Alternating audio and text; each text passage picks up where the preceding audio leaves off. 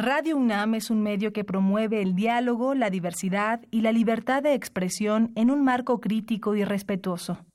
Los comentarios expresados a lo largo de su programación reflejan la opinión de quien los emite, mas no de la radiodifusora.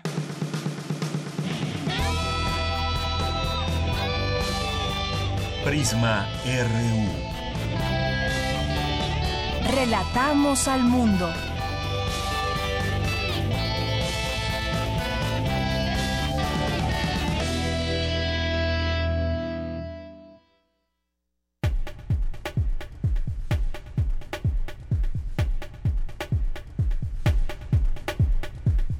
¿Qué tal? Muy buenas tardes. Gracias por acompañarnos aquí en Prisma RU. Mi nombre es Deyanira Morán. A nombre de todo el equipo le damos la bienvenida para que nos acompañe de aquí a las 3 de la tarde, donde continuaremos brindándole información que pueda ser útil para ahora en esta etapa que viene de reconstruir, de reconstruir muchas partes, muchos eh, lugares de nuestra Ciudad de México.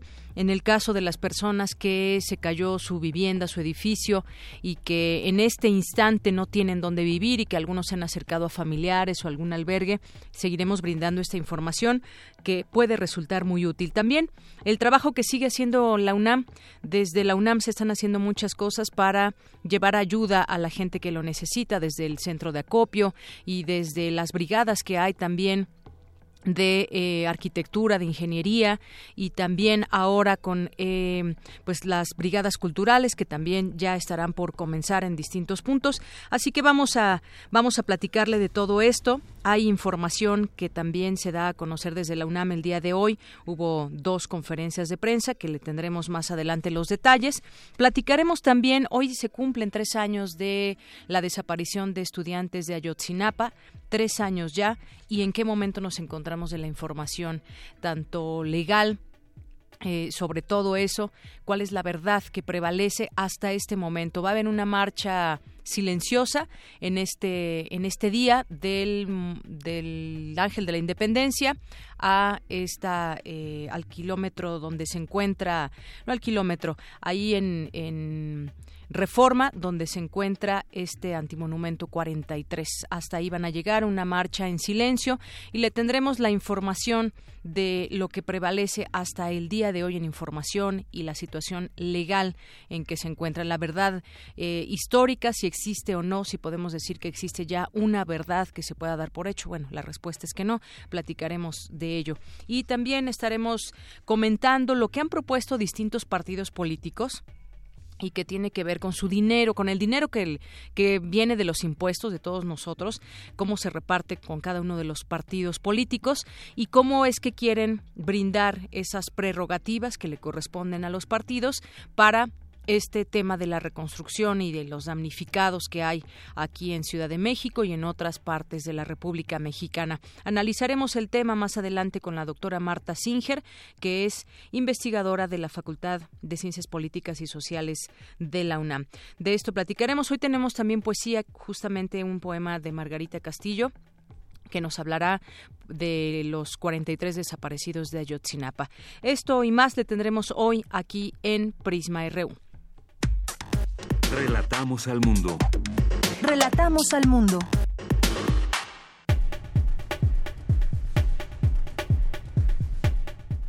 Y sí, justamente hoy hace una semana que estábamos al frente de estos micrófonos transmitiendo de manera de manera normal, un día cotidiano y pues en a la una con catorce minutos se llevó a cabo este movimiento de la tierra y que a una semana ya estamos en la etapa de reconstruir. Después de una semana donde el apoyo de la gente pues estuvo presente en las calles y sigue presente aún en algunos momentos, pues también no solamente el acopio, sino también todas esas manos y esa fuerza de las personas que se presentaron en alguno de los edificios colapsados para poner sus manos y remover escombros y tratar de encontrar vidas en este lugar. Ya también se ha hecho un recuento de edificios colapsados, de edificios que requerirán demolirse o edificios que podrán reconstruirse, pero es una labor de manera muy grande, una labor titánica que tendrán que llevar a cabo las autoridades para ser muy puntuales en cuáles edificios no implican peligro,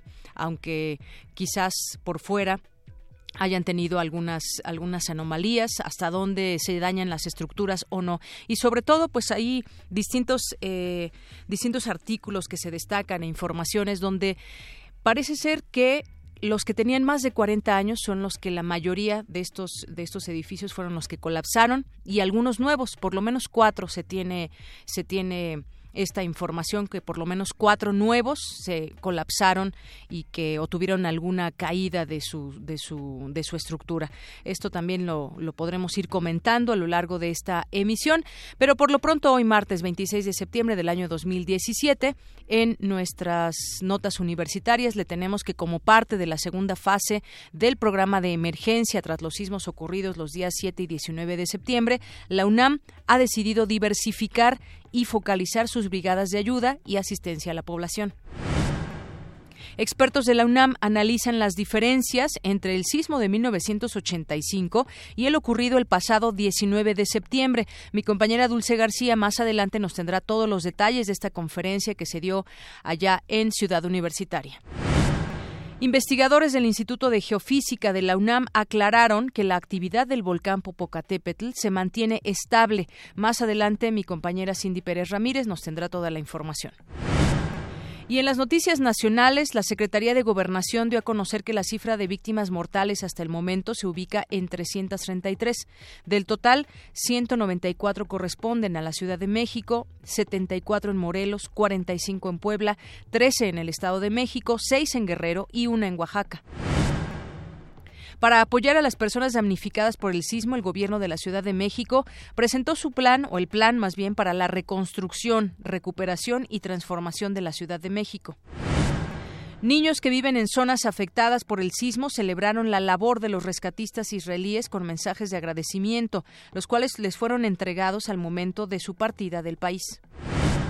Asimismo, antes de abordar el avión que los llevaría de regreso a su país, el grupo de 25 rescatistas de El Salvador desearon fuerza a los mexicanos y aseguraron que México es fuerte y saldrá adelante. Por su parte, Toshide Kawasaki, líder de los rescatistas japoneses que llegaron a la Ciudad de México para ayudar, dijo que las porras y los aplausos de la gente eran su alimento para levantar los ánimos. La ayuda de los mexicanos residentes en Estados Unidos para sus compatriotas afectados por los recientes terremotos se ha desbordado a través de múltiples iniciativas emprendidas por iglesias, organizaciones comunitarias y particulares. Y en otras informaciones, el Instituto de Federal de Telecomunicaciones aprobó los elementos a considerarse para que los operadores puedan, puedan replicar la oferta comercial de América Móvil orientada a los usuarios finales. El saldo de las reservas internacionales del país de poco más de 173.270 millones de dólares, lo que significó una reducción semanal de 94 millones de dólares y la segunda de forma consecutiva. La tasa de desocupación presentó un pequeño aumento de 0.4 puntos porcentuales en agosto, según cifras del INEGI. Y en los temas internacionales, las negociaciones para modernizar el Tratado de Libre Comercio de América del Norte se aceleraron este martes con la llegada de representantes de alto rango de Canadá, Estados Unidos y México a Ottawa. La construcción de los prototipos del muro fronterizo, impulsado por Donald Trump entre México y Estados Unidos, comenzará este martes, de acuerdo con el diario The Wall Street Journal.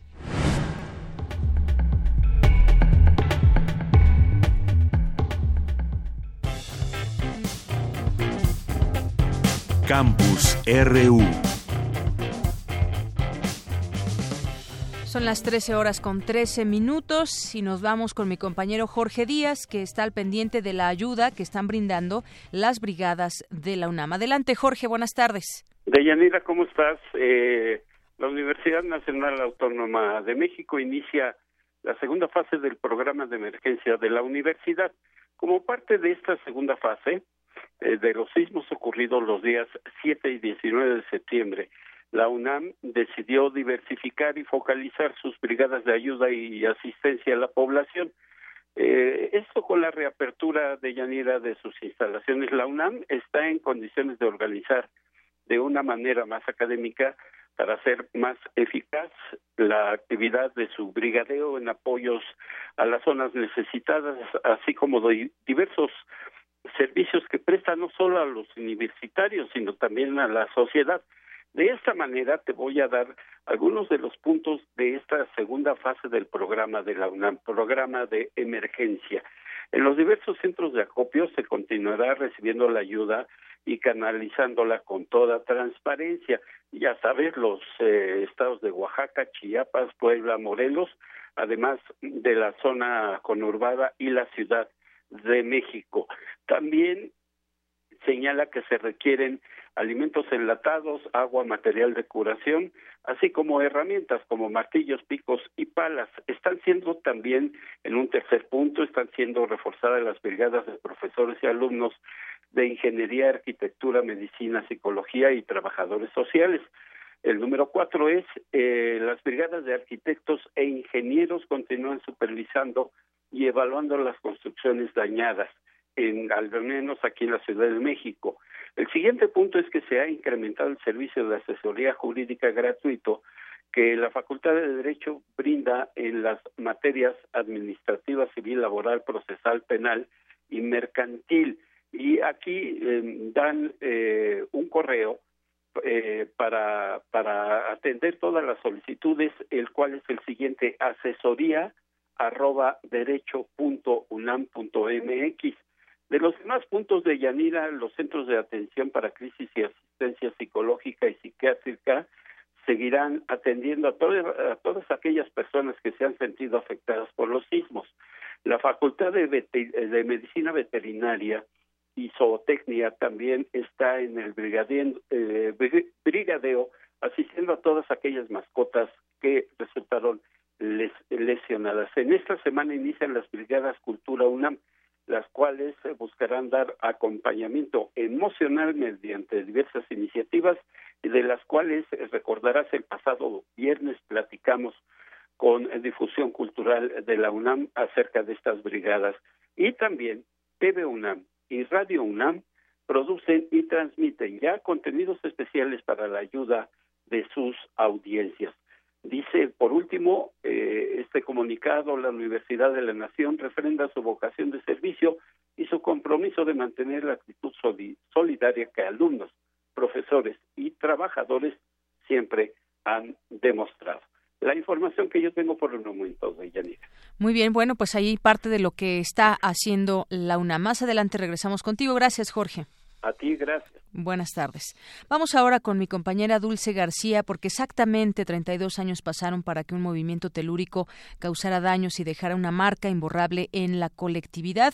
Digo, no, obviamente han pasado muchos otros sismos, pero con una eh, consideración como esta desde 1985 hasta este pasado 19 de septiembre, también esta fecha coincidente, pero de 2017. ¿Qué tal, Dulce García? Buenas tardes. Deyanira, muy buenas tardes a ti y al auditorio de Prisma RU. Luego del sismo del pasado 19 de septiembre, que dejó varias afectaciones en la Ciudad de México y en otras entidades del país, expertos en la materia se han dado a la tarea de continuar investigando e informando las características de este movimiento telúrico. En conferencia, el doctor Raúl Valenzuela, investigador del Departamento de Sismología del Instituto de Geofísica de la UNAM, señaló que no es preciso hacer una comparación entre el sismo de este 2017 y el de 1985, pues existen varios factores que los distinguen. La distancia entre el epicentro y la Ciudad de México en ese caso fue de aproximadamente 350 kilómetros. En el caso del sismo del 19 de septiembre que tuvimos hace una semana, eh, este tuvo su epicentro más cercano a la Ciudad de México, fue un sismo de magnitud 7.1. Entonces, para comparar, eh, el sismo que tuvimos en 2017 fue 30 veces menor que el sismo que tuvimos en 1985. Sin embargo, la distancia del epicentro a la Ciudad de México, en el caso del sismo de este año, eh, fue menor. Por esa razón, pues tuvimos afectaciones importantes. Detalló además de qué manera afecta cada uno de los sismos a las edificaciones. Sismos con epicentro en la costa, para el momento en que llegan hasta la Ciudad de México, vemos un predominio de lo que nosotros llamamos ondas superficiales, son ondas de periodos más largos o frecuencias más bajas, en contraste con el sismo que tuvimos hace una semana, que por su, su cercanía tuvo una componente más importante de lo que llamamos ondas de cuerpo a frecuencias más altas. ¿Cuáles son las implicaciones? Sismos con frecuencias más altas tienden a afectar a estructuras más bajas, mientras que sismos con frecuencias más bajas o periodos más largos tienen a afectar estructuras de, de mayor altura. Deyanira, auditorio de Prisma RU, finalmente dijo que es normal que haya réplicas después de un sismo y que estas son tan altas en cuanto a la magnitud del sismo inicial. Es el reporte de Yanira. Muy buenas tardes. Gracias, Dulce. Pues interesantes datos este tema de las ondas superficiales o las que tienen mayor profundidad y cuáles pueden ser estas diferencias, qué, cuáles son estos elementos que, que podemos tomar en cuenta para entender este tipo de fenómenos. Vamos ahora con más información de mi compañero Cindy Pérez Ramírez, que está en el Instituto de Geofísica, en una conferencia donde se aborda la relación entre la actividad volcánica y los sismos. Adelante, Cindy, buenas tardes.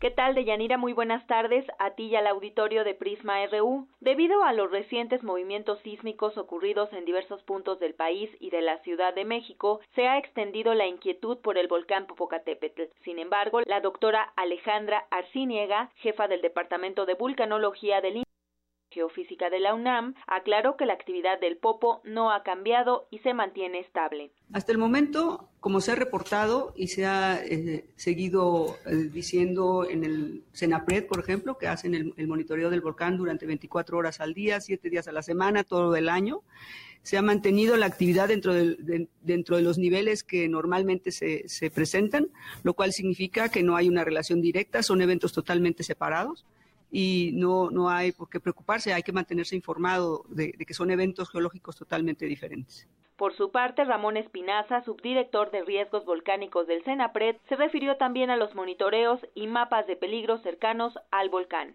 Predecir tanto como decir a qué hora, en qué fecha exacta va a ocurrir una erupción, no es posible. Sin embargo, con los sistemas de monitoreo que se tienen instalados en el Popocatépetl, sería posible determinar que hay un incremento en la actividad que puede llevar a una erupción mayor. Claro está, siempre existe un cierto grado de incertidumbre. Pues las áreas de peligro son restringidas básicamente a la zona del cono. Entre más grande sea o pueda ser la erupción, pues obviamente las áreas de peligro pueden ser mayores. Ya para una erupción de una probabilidad media, es más, el área severamente en riesgo es de aproximadamente unos 12 kilómetros alrededor del cráter. De Yanira cabe señalar que la última erupción grande que tuvo el Popocatépetl se registró en el año 800. A partir del 1500 se tienen contabilizadas 13 erupciones. Por último, los investigadores instaron a estar informados y pendientes de todo lo que vaya surgiendo. Hasta aquí mi reporte. Muy buenas tardes. Gracias, Cindy. Buenas tardes. Pues ahí también qué relación puede haber cuando hay una erupción o actividad en un volcán y el estremecimiento también normal de la Tierra cuando esto sucede. Vamos ahora con mi compañera Cristina Godínez. Alumnos de la Facultad de Arquitectura de la UNAM atienden solicitudes para revisar inmuebles. Adelante, Cristina, con la información. Mira, las brigadas de la Facultad de Arquitectura de la UNAM están haciendo la valoración preliminar técnica de las viviendas que resultaron afectadas por el sismo del 19 de septiembre. Esto con el propósito de identificar el grado de daño en cada inmueble.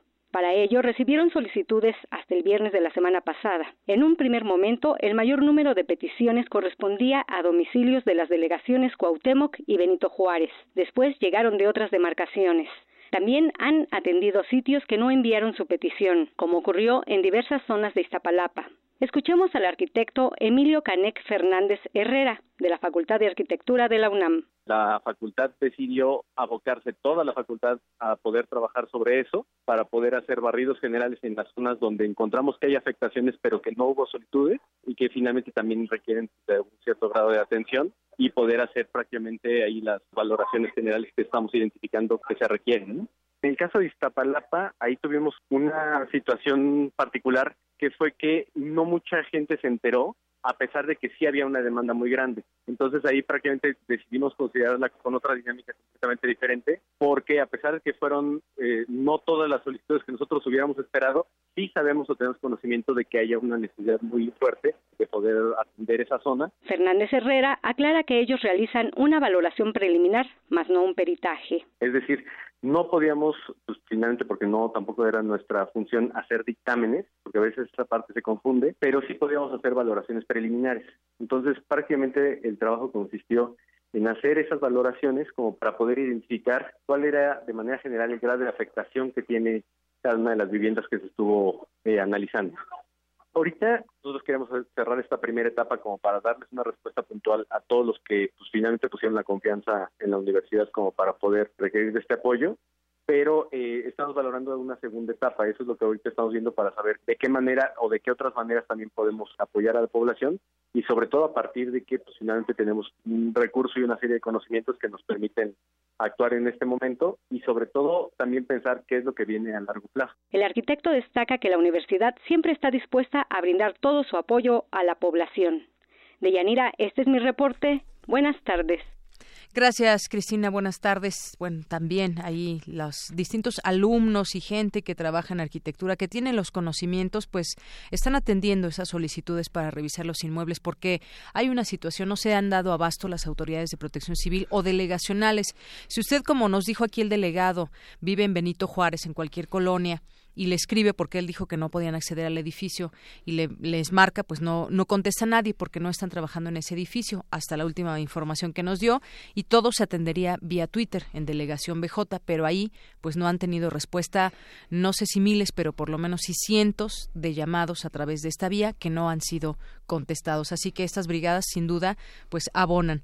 Y ya tengo aquí con, eh, conmigo a mi compañero Jorge Díaz que nos tiene información también, pues una crónica de cómo cómo ha vivido la población esta semana a lo largo de estos días, a ocho días ya del sismo. Jorge, hiciste un recorrido por la ciudad y nos platicas parte de lo que has visto. Buenas tardes. Gracias, Deyanira. Buenas tardes. Una pequeña parte de, de lo que se vive en las calles a ocho días del sismo, pero eh, resulta ser que la tragedia del martes pasado no se supera aún a pesar del intenso trabajo de brigadistas uniformados y de todos aquellos que se acercaron a ayudar a quienes quedaron atrapados o que perdieron todo. A una semana del sismo de 7.1 grados de intensidad, poco a poco las actividades, al menos en la Ciudad de México, regresan a la normalidad. Que seguro la zona hay cosas que sí están medio fallonas, pero aquí, digamos, por aquí, seguro muchos edificios viejos, pero todavía macizos. Pero sí, todavía andamos con el miedo como todos, cualquier momento, pero seguros en que no, no pueda suceder nada en que se caiga. En la colonia Roma, un par de secretarias, platicamos con ellas, ellas se quedaron en el piso 20 de donde trabajan durante el sismo, el movimiento telúrico, durante cuatro minutos de Yanira, y que ahora las mantiene con un sentimiento de inseguridad todo lo que dijo, inseguras, con miedo, temerosas, todo. Igual insegura, intranquila, con nervios, me da temblorina. Sí resistió pues porque se movió horrible y no se cayó y yo creo que todos lo esperábamos. ¿Qué piso trabajan En el 20. No nos dejaron bajar hasta que se terminó de mover y pues como que como unos minutos, dos, tres minutos o más. como cinco. Cuatro. Cuatro o cinco minutos sin bajar lo que se conocía como la Torre de Mexicana, eh, aquí en la colonia del Valle, un edificio con 30 pisos, 11 elevadores, que fue considerada la tercera construcción más alta en la década de los 90, resistió el sismo del 85, la del, el del martes pasado, y dicen sus actuales habitantes, aguantará más. Pues bien, afortunadamente tranquilos, vino este, las autoridades a revisar y evaluar los daños. Afortunadamente no hubo daños. Obviamente, pues toda la gente se siente intranquila pero por la altura del edificio, este, pero no más allá que el temor natural. Yo me siento tranquilo, estoy seguro, siento que está seguro el edificio. Ha resistido dos, dos, dos terremotos muy fuertes y yo creo que resiste otro igual. Las amas de casa de Yanira, en la colonia Condesa, deben dejar a sus hijos menores de tres años con algún familiar porque todavía no pueden entrar a preescolar o simplemente no hay un kinder cerca. Eh, porque y también muchas de ellas trabajan. Vamos a escuchar a una de ellas. ¿Cuál es su principal preocupación? Pues te quedas así como espantado. De repente pasan los camiones y ya luego luego volteas a ver el foco a ver si no está temblando porque cuando pasan los camiones se siente el, el movimiento o simplemente el hecho de dejar a los niños solos, por lo menos para mí es lo que más me, me asusta. O sea, a mí no me espantan tanto los temblores, sino los, mis hijos, ¿me entiende? Entonces sí te quedas así como que, pues espantado, como que buenos días, joven, como que si antes los dejaba solos un rato, ahora ya no es tan fácil dejarlos solos. O sea, porque sí tienes el temor de que vuelva a pasar. Te voy a mostrar un audio porque varios vecinos de la delegación Benito Juárez habitan edificios que se consideran viejos, pero que resistieron más o resistieron mejor que los de reciente construcción. No, pues inseguro no, porque yo vivo en un edificio que es muy antiguo, pero estuvo bien hecho. Lo que se cayó es por problemas de construcción, ¿sí? En la del Valle nunca se había caído nada, en todos los sismos. Era la zona que va, donde dicen que va una grieta, viene abarca eh, Narvarte, Roma, parte del hipódromo, y se sigue a Doctores, Obrera, Centro, hasta allá. Eso nos lleva a una pregunta. En los edificios nuevos, ¿se utilizaron materiales de construcción deficientes? o no se utilizaron las especificaciones adecuadas para edificarlos. Ahí queda la pregunta, ¿por qué los edificios que se dicen viejos resistieron más que los de reciente creación? Así es, un tema a discutir y sobre todo si en todos los edificios eh, que se hicieron después de 1985 se cumplieron las normas de construcción. Esto ya también lo estaremos platicando más adelante. Así es, Deyanira. Gracias y buenas tardes. Gracias. Bueno, pues vamos a continuar con la información. Ya tenemos en la línea telefónica a Maranta Olvera, que nos hace una invitación a realizar o a participar en el muebletón. ¿Qué es eso del muebletón? Muebletón por las personas damnificadas por el sismo.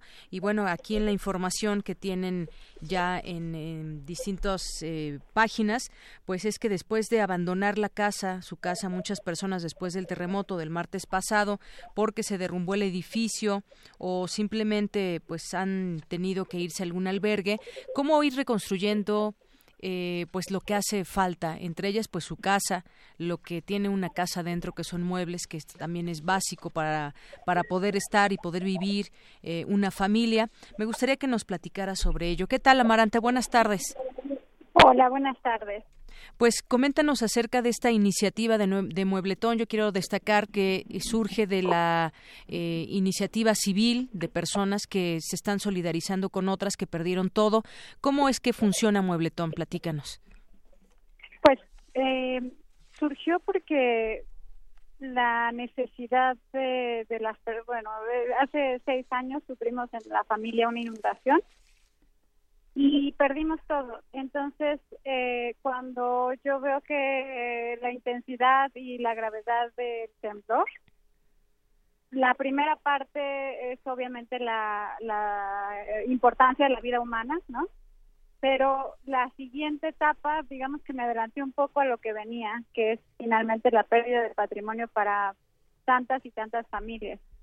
Entonces, eh, cuando nos tocó a nosotros perder el patrimonio, se acercaron amigos y familia a donar muebles sin habérselos pedido, ¿no? Entonces, una parte fue señal de empatía y otra pues un apoyo ante gastos que uno enfrenta cuando pierde todo. Y ahora lo que estamos tratando de hacer es unir a una familia que quiere donar con una familia que lo necesita. Así es, ahí están creando una base de datos, Amaranta, en este sentido, para registrar ahí los muebles, muebles que se entregarán, las personas que necesiten ayuda también necesitan llenar un, un formato, los donadores también pueden resguardar lo que vayan a entregar, en su caso, en alguna de las bodegas que ustedes tienen. ¿Cómo se acerca la gente? ¿Hay una página, algún teléfono para conocer más de este procedimiento? Eh, tenemos la página en Twitter, tanto en Twitter como en Facebook, que se llama Muebletón México.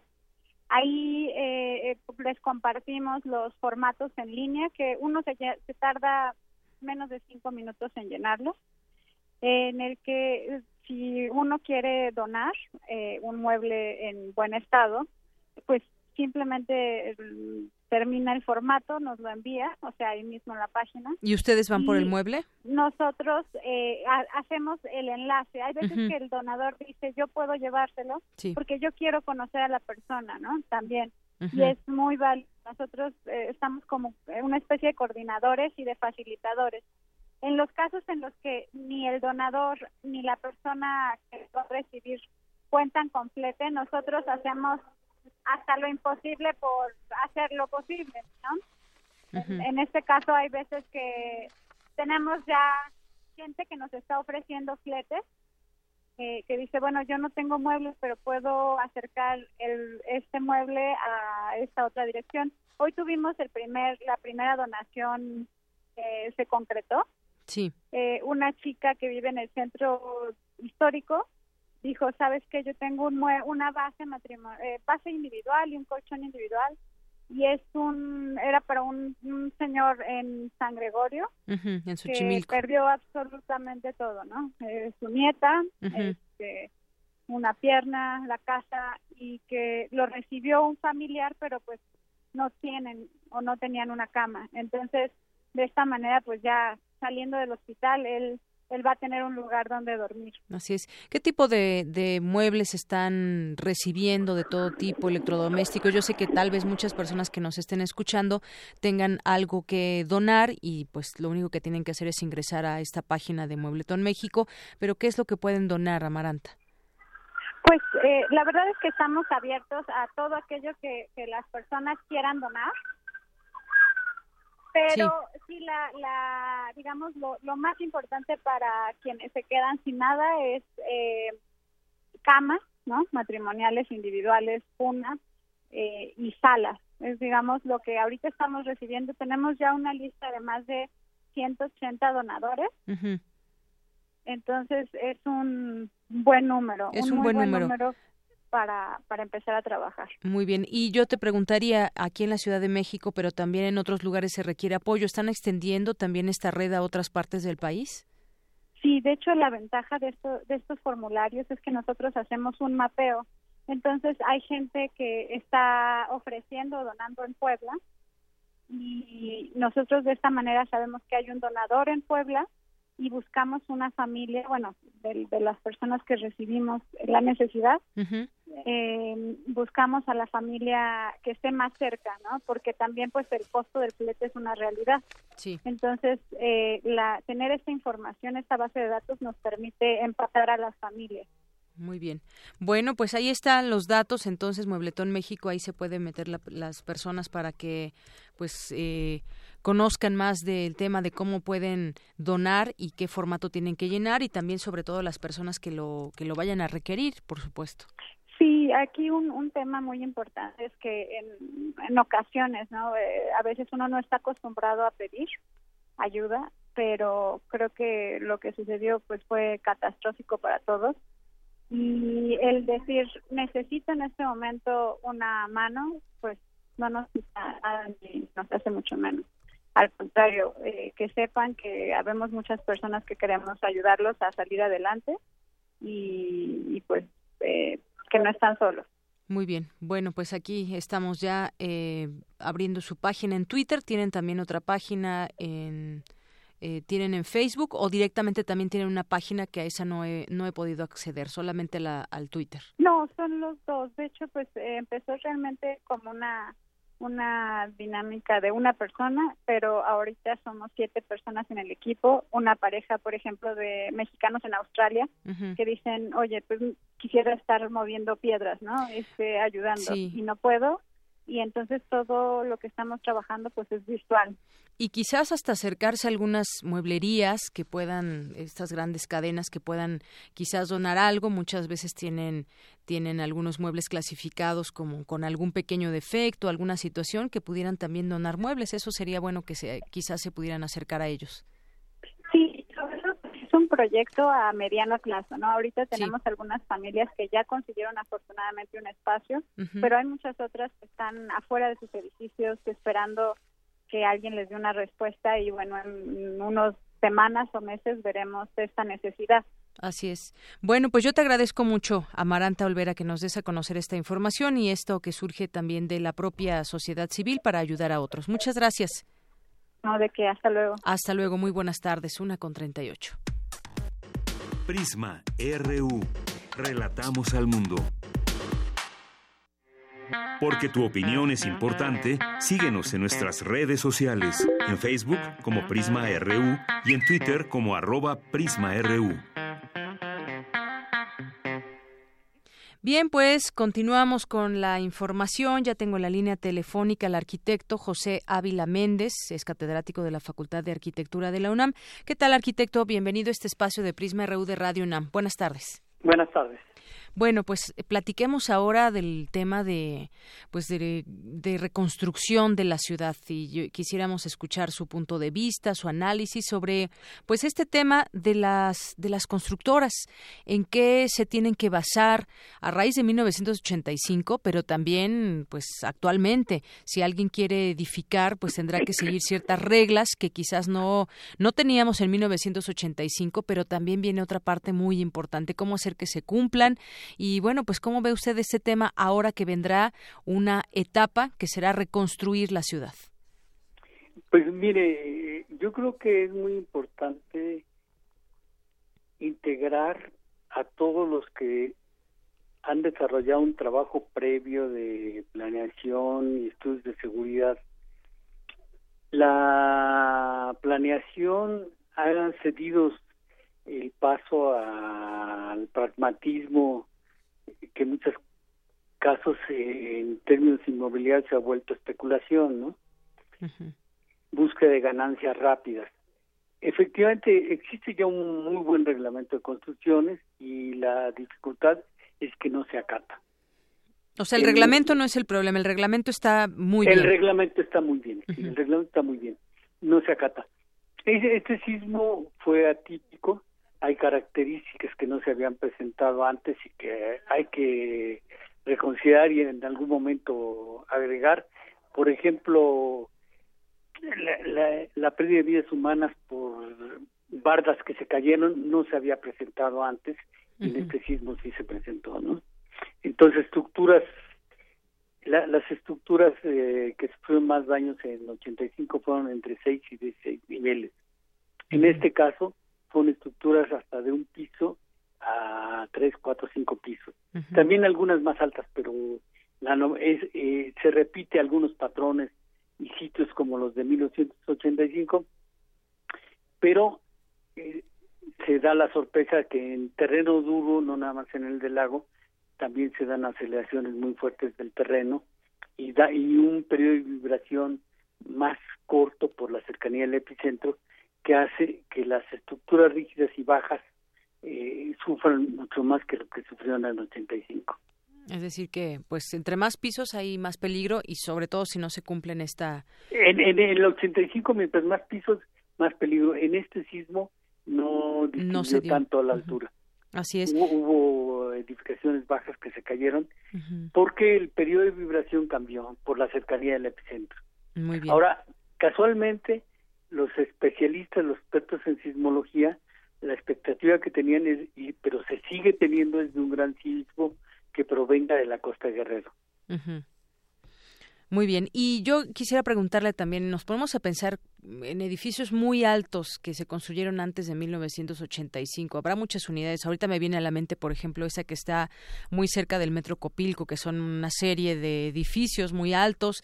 O me viene a la mente también todos estos edificios muy viejos que hay en Colonia Narvarte, en la Doctores, en la Obrera, que son edificaciones desde antes de 1985 que resistieron. Pero ahí, ¿cuál sería la recomendación? En primer lugar, pues obviamente que se revisen por eh, personas eh, que conocen conozcan del tema, por arquitectos, ingenieros o protección civil, pero ¿cuál sería de primera instancia esta recomendación en cuanto al tema de quizás darles un mantenimiento mayor, no solamente eh, repellar y demás, sino ya darles un mantenimiento mayor? ¿Qué se puede hacer en estos casos, arquitecto? Mire, en realidad, eh, uno de los criterios que se siguió en 85 y mm, ahora de alguna manera no se cumplió, pero puede seguir siendo válido, es que los edificios hechos con reglamentos viejos y que no sufrieron daños, pues pueden continuar así, si no se trata de escuelas y hospitales. En el caso de escuelas y hospitales, se tienen que hacer de acuerdo al nuevo reglamento, no importa cuándo se hayan construido, se tienen que adecuar y se tienen que revisar por ley después de cada movimiento sísmico grande, tanto escuelas como y hacer un nuevo dictamen. Entonces, en, en, en, en, ese sentido, a mí me preocupa más la gran cantidad de edificios dañados. Yo creo que los edificios que eh, quedaron dañados van a requerir distintos tipos de intervenciones, desde cirugía mayor hasta terapias, pero es donde nos debemos concentrar con un plan, porque en este momento se están atendiendo aún en términos de inspecciones con el carácter de emergencia. Eh, tendría que haber un plan para intervenir, terminar de diagnosticar y sobre ese diagnóstico hacer un plan de trabajo muy serio, muy bien aterrizado y dotarlo de presupuesto. Así es. Mire, justamente hoy el jefe de gobierno capitalino, Miguel Ángel Mancera, pues presentó un plan que se llama el Plan para la Reconstrucción, Recuperación y Transformación de la Ciudad de México. Y aquí dice que busca atender todos los inmuebles que resultaron dañados tras el sismo del 19 de septiembre. Y yo creo que no solamente los que los que sean fueron dañados, esos pues tienen una mucho mayor atención, pero también los que puedan estar en, en riesgo si hay un temblor de esta magnitud, es decir, em, tal vez clasificarlos por edificios que tengan más de 70 años, de 60, de 50, no sé, no solamente los que se les nota eh, evidentemente alguna situación, alguna anomalía. Bueno, mire, yo en ese sentido, bueno, creo que, como decía al principio, se requiere hacer un esfuerzo de planeación, prevención, que realmente nos lleve a una reconstrucción y no nada más a una reposición de lo que ya había. Porque si no, no sería reconstrucción, sería reponer lo que ya había. Y si lo que había estaba mal, defectuoso o, incluso feo, pues no vamos a volver a repetirlo, ¿no? O sea, reconstrucción tendría que ver con demoler y volver a construir. No, no. Eh, reconstrucción para mí tiene que empezar por repensar la ciudad. Es decir, donde se cayó, por ejemplo, un edificio, ¿qué, ¿qué va a pasar ahí? ¿Se va a volver a hacer o no? ¿Y eh, con qué visión? Eh, y, con qué visión, pero repensar eh, integralmente, no no parcelar la tragedia, sino verla integralmente. Hay que recordar. Ver la ciudad integralmente. Así es. Eh, hay que recordar, en 1985, cuando se cayeron algunas eh, casas, edificios, lo que se hizo fue crear viviendas en estos sitios, justamente en el lugar donde se cayeron. Eso fue reposición. eso fue una reposición. Una reposición. Yo creo que tenemos que superar la simple reposición y tenemos que hacer un replanteamiento no absoluto de la ciudad, pero tampoco de simplemente reponer.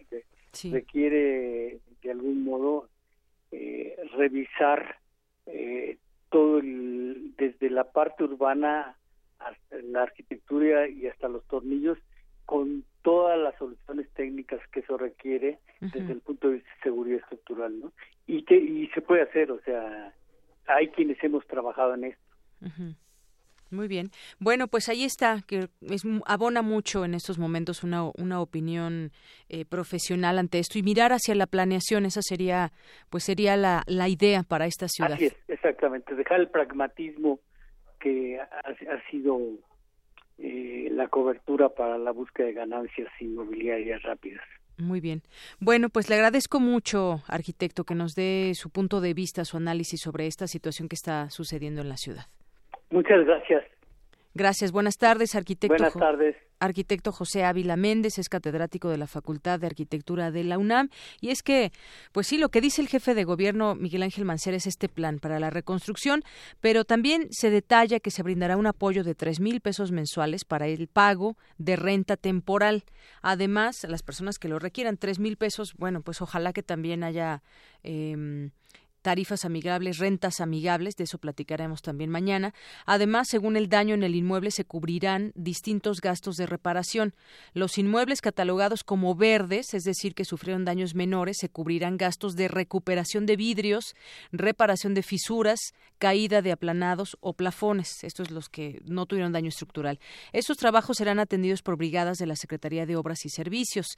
En el caso de los amarillos, considerados como no habitables durante su reparación, se les entregarán créditos para el mejoramiento de sus inmuebles a través del Instituto de Vivienda de la ciudad, es decir, los que ahorita no se pueden habitar, pero que con una reconstrucción podrán ser habitados en el futuro. En este caso, los trabajos de reparación se harán en conjunto con la Asociación de Desarrolladores Inmobiliarios, por lo que se refiere ahora a inmuebles en rojo, es decir, que tienen daño estructural grave, se contará con un esquema de hipoteca a largo plazo con condiciones preferentes de tasa y costo que permitirá a la población afectada la recuperación de sus hogares, es lo que dijo lo que dijo Miguel Ángel Mancera y para dar seguimiento y transparencia a estas acciones, porque seguramente muchos de los que nos escuchan nos dirán, bueno, pues sí, ¿cómo le hago para acceder a estos créditos? De repente la burocracia puede también hacerse presente y, y, pasar mucho tiempo. Dice que pues fungirá eh, como padrón de damnificados por el sismo, la plataforma CDMX para la atención integral de necesidades y la Comisión para la Reconstrucción, Recuperación y Transformación de la Ciudad de México en una ciudad más resiliente integrada por distintas secretarías y que para poner en marcha este plan de inicio se cuenta con tres mil millones de pesos correspondientes al Fondo de Atención a Emergencias de la ciudad. Así que, y hay un teléfono, hay un, teléfono, no, no, hay una cuenta que también estará disponible, así que ustedes se deben de acercar también, pues, a, al gobierno capitalino, dependiendo si Protección Civil ya puso este eh, color verde, amarillo o rojo, ahí tendrá un acceso a un apoyo. Eh, dependiendo del color que sea. Eso es lo que se anunció el día de hoy por el gobierno capitalino. Tu opinión es muy importante. Escríbenos al correo electrónico prisma.radiounam@gmail.com.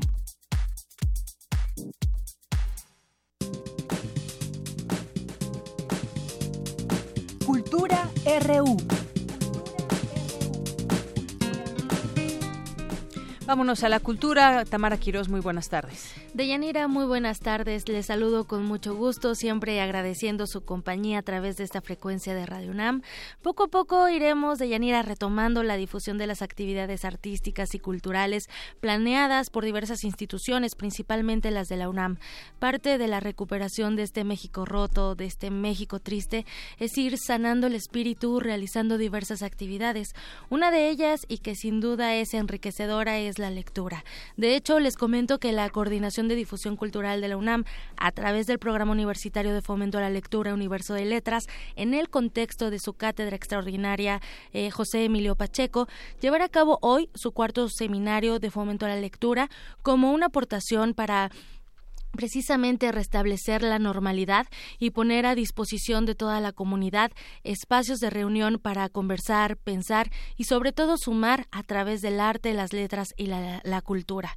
De Yanira Auditorio, este cuarto seminario titulado La vida a control remoto, leer los mundos a través de la pantalla, iniciará con una conferencia en torno a los videojuegos como narraciones imaginativas y los lazos que estos tienen con la literatura de fantasía.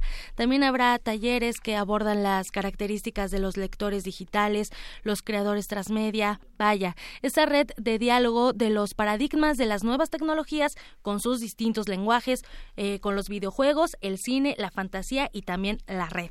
La cita es hoy, Hoy martes 26 de septiembre a las 4.30 de la tarde pueden registrarse en la página universodeletras.unam o bien presentarse directamente en la sede de este seminario.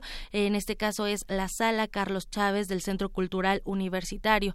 De Yanira Auditorio, eh, de verdad entendemos la situación y el sentir de muchas personas después del terremoto, así que pueden ir acompañados a las actividades que ofrece el cuarto seminario de fomento a la lectura.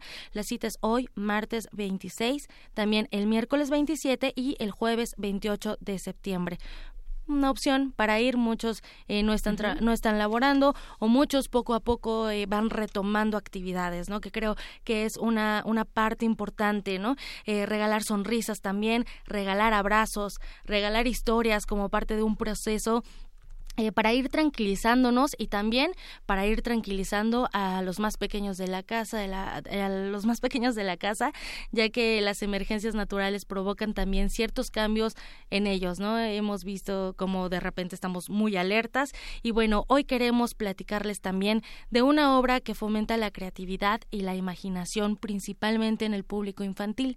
Para ello, esta tarde nos acompaña Leticia Mezcua, eh, ella es codirectora de la obra teatral Emilia y su globo rojo. Leticia, me da mucho gusto saludarte. Hola, buenas tardes, ¿cómo están? Bien, muchísimas gracias. Leticia, cuéntanos de esta puesta en escena, Emilia y su globo rojo. ¿De qué trata la historia? Bueno, la historia trata de la amistad entre una niña y un globo rojo que encuentra en la Ciudad de México. entonces es toda esta historia que narra todo ese proceso de, de cariño y de, de amistad entre este objeto títere, que es un globo, y la niña Emilia. ¿no? Y es un homenaje a la Ciudad de México, a todos esos sonidos que pues ahorita nos hace tanta falta para recordar, recordarnos lo maravilloso que es nuestra ciudad, ¿no? El camotero, el organillero, el afilador, todos esos sonidos que aparecen en la ciudad que muchas veces no los tenemos tan presentes y creo que ahorita es importante darle como este homenaje a la ciudad para que sientan que la ciudad está viva y que los reconoce sobre todo en los niños, ¿no? Como es Emilia. Claro, es sobre todo eso, ¿no? Volvernos a reconocer. Eh, se han presentado en diversos teatros de México con alrededor de 600 representaciones, Leticia. Anteriormente esta obra estaba actuada por adultos, pero ahora cuenta con un elenco infantil. ¿Por qué realizar este cambio? Cuéntanos. Porque creo que eh, para hacerlo más eh, empático con los niños, para que se identificaran directamente con esa sensibilidad que, ellos mismos reflejan al actuarlo. Entonces, me parece que es eh, como para acercarlos aún más a la historia. Y esa fue la razón por la que lo hicimos ahora con un elenco infantil, que son niños maravillosos, están alternando, son siete niños, y creo que les va a gustar, que es algo que el público necesita, que es una historia que te ayuda a superar pérdidas, que te ayuda a entender el miedo, que es lo que creo que necesitamos en este momento, y finalmente el arte es la manera pues más directa a las emociones y al alma creo yo. Claro, y, que nos lleva a esa reflexión también, sin que a veces sin que nos demos cuenta, nos, nos vemos ya eh, sumergidos en esa reflexión. Leticia, en esta puesta en escena, eh, ya, ya mencionaste algunos de los factores ¿no? que se van armonizando. Por un lado, tienes un elenco con el cual el público infantil se puede identificar de inmediato, y por el otro, la obra se acompaña también de música original. Así es, la música se modificó, ahora la música es original de Iker Madrid es una maravillosa una maravillosa pista sonora que armó porque finalmente el guion de esta obra es el es la música son los sonidos la eh, no hay diálogos es pura acción escénica y creo que tiene a todo el público no solamente a los niños. Es una obra que se lee en muchos niveles eh, no solamente para los niños sino para los adultos y para las familias en general. O sea entonces la música es creo que el guion que lleva a esta historia a, a, que la entiendan y a que la a que llegue la emoción a, a los niños y a los adultos. Claro, Leticia, esta eh, puesta en escena estaba programada, eh, el estreno de esta puesta estaba programada para el 26 de septiembre. ¿Ahora tienen nuevas fechas? ¿En dónde eh, podremos verlos? ¿Dónde podemos Están por confirmarnos el día de hoy si estrenaremos el primero de octubre. hay dos funciones, a las 12 o a la 1.30. Estaríamos los domingos, los domingos 12 y 1.30. A, al parecer, a partir de este domingo, si no es posible este domingo por protección civil, eh, en el Teatro Xola, estaríamos a partir del siguiente domingo. A nosotros nos queda muy cerca el Teatro Xola. estamos, sí, estamos súper cerca. Y además tienen ahí como un programa social, ¿no? De, de invita a un niño al teatro también, en donde podrán participar aquellos que acudan a ver Emilia y su globo rojo. Sí, pues queremos llegar a todos los niños, a todos los niños. Entonces hay programas para, para que todos los niños, no importa la situación en la que estén, puedan llegar a, a este mensaje que tiene Emilia para ellos.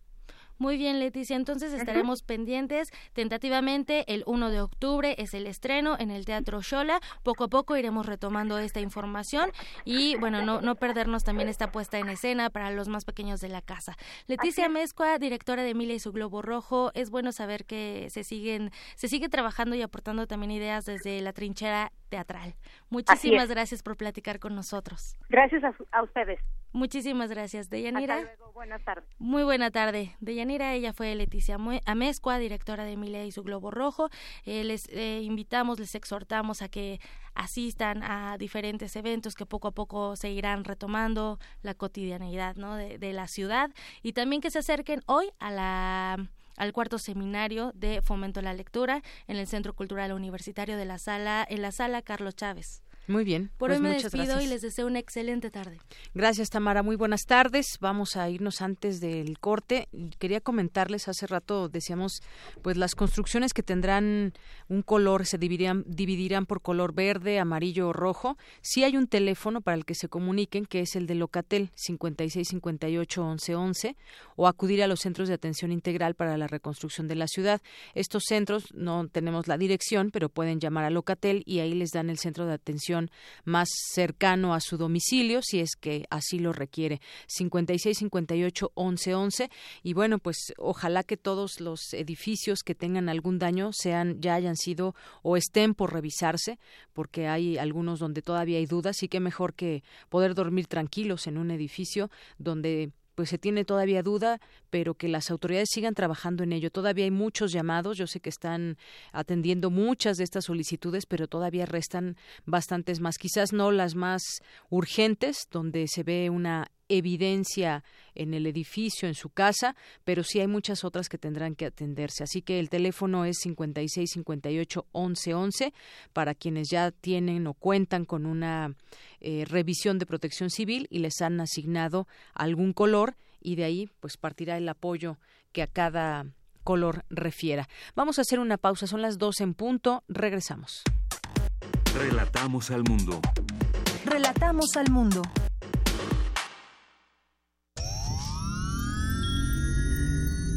Un glaciar es una capa de hielo que se origina en la superficie terrestre.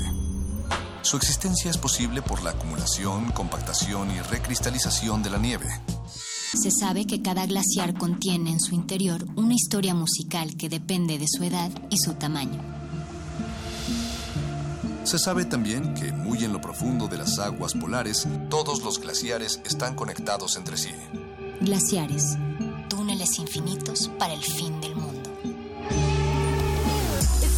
Jueves, 22 horas, por el 96.1 de FM, Radio UNAM. El Tribunal Electoral del Distrito Federal te garantiza, entre otros derechos, votar y ser votado, asociarme libre e individualmente, ejercer mi participación como ciudadano. Para ello, el TEDF resuelve las controversias que plantean ciudadanos, candidatos independientes, partidos y asociaciones políticas, entre otros. Como ves, es una función que el TEDF realiza de manera permanente y para todos. Tribunal Electoral del Distrito Federal por la defensa de tus derechos político-electorales.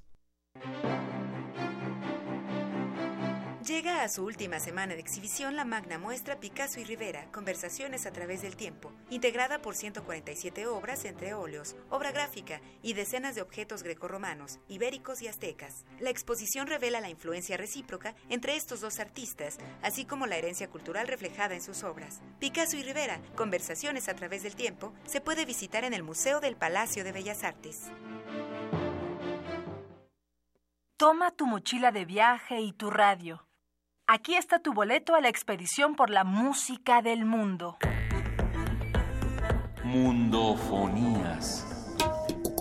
Un recorrido por los ritmos de todo el planeta con la guía de Juan Antonio Vázquez y Araceli Zigane.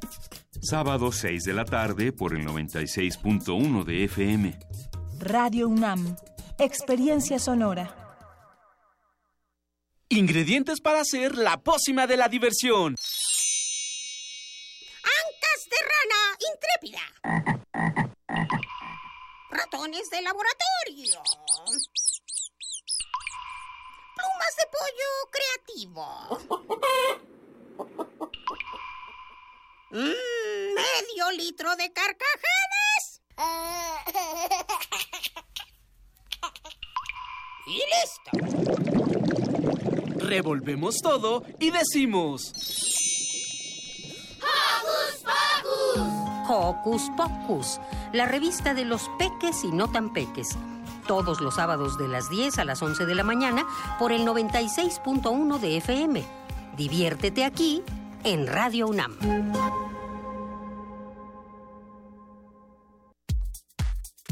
Tu opinión es muy importante. Escríbenos al correo electrónico prisma.radiounam@gmail.com.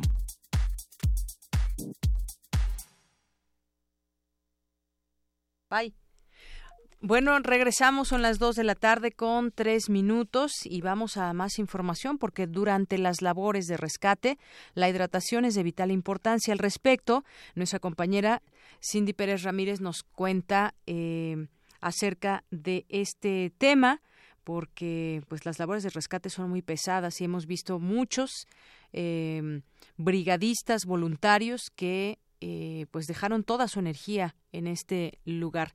Bueno, pues eh, tenemos esta información de mi compañera Cindy Pérez Ramírez. Bueno, mientras tanto, déjeme darle una información que el apoyo a las comunidades continúe. La Fundación Amparo se une a todos estos apoyos e informa al público que a partir del martes 26 de septiembre de 2017 el Museo Amparo 2 eh, Sur 708 en el centro histórico funcionará como centro de acopio en un horario de 9 de la mañana a 9 de la noche. Todas estas semanas saldrán transportes a diferentes comunidades con los materiales que requieran, aportados tanto por ustedes como por la Fundación Amparo IAP. Así que se invita a colaborar en el proyecto de reconstrucción que iniciamos y que durará varios meses. Hay que unir esfuerzos para la gente que más lo necesita.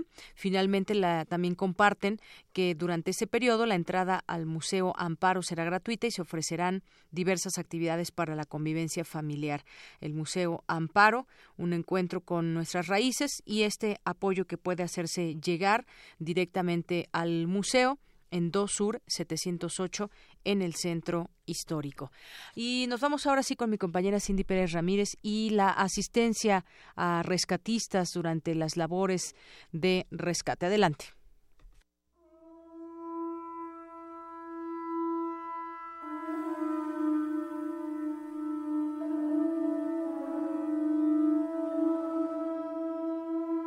Mónica Hernández salió esa tarde del 19 de septiembre a encontrarse con la desolación, el derrumbe, el caos, la tristeza, a preguntarse para qué servir y cómo ayudar. Lo primero, café y tortas. Lo segundo, haciendo camelbacks, esas bolsitas de hidratación que se sitúan en la espalda para que los deportistas puedan acceder al agua por medio de un tubo que va hasta la boca. Solo que esta vez había una diferencia. El sistema serviría para dar fuerzas a las y los brigadistas y rescatistas que auxilian en la zona cero. Cuando investigamos los precios, 800, 1200, dijimos, no lo vamos a lograr. Entonces dijimos, no, debe de haber una manera de hacerlo, debe de haber una manera y se nos ocurrió, siempre hay un tutorial en YouTube para todo. Entonces empezamos a buscar cómo hacer estas bolsas de manera casera y encontramos algunos. Vimos varios y después de eso dijimos, a ver, hay que armarlo. Ya nos dimos cuenta que los materiales aparentemente no eran tan difíciles de conseguir, eran estas mangueras, Benoclisis, los Gatorade y estas bolsitas backpack donde se transportan.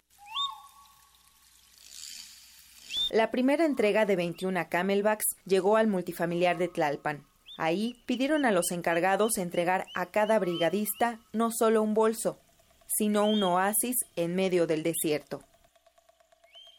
Las tenían en un espacio separado de todo lo demás como especial. Cuando pregunté por ellas me dijeron, ah, es que alguien nos trajo una versión casera, pero las están usando los topógrafos. Ahorita las tenemos aquí, no nos las han traído de vuelta porque les hemos explicado que se reutilizan por el asunto de las venóclisis, que es muy difícil conseguirla. Encontramos a unos topos que trabajaron en el 85 y cuando vieron el trabajo que estábamos haciendo estaban muy emocionados y nos dijeron que era muy importante que no dejáramos de hacerlo porque cuando ellos están adentro están horas trabajando y les cuesta mucho trabajo llegar allá y entonces regresar por un hidratante es imposible. Palabras de aliento que resuenan pese al cansancio y al dolor. Como dice Mónica, todo se ha sostenido por la solidaridad, incluyendo el nombre. Decidimos empezar a poner frases en las bolsas de ánimo. En uno de los grupos, cuando estuvimos en el multifamiliar, las decidimos llamar eh, Topopetacac, que en realidad surgió como de broma, pero eh, en náhuatl sí tiene un sentido, ¿no? Porque es bueno, topo, que es como esta labor, ¿no? De entrar hacia abajo de la tierra. Eh, petaca, bueno, que es pues una mochila, una bolsa, y la terminación ac, que es agua, ¿no? Entonces, de forma literal se podría decir que es como un contenedor de agua para topos y decidimos dejarlo así como topo petacac Muchas personas trabajan en las Topopetacatl con el objetivo de dar fuerza a aquellos que las necesitan para salvar vidas. Para Radio UNAM, Cindy Pérez Ramírez.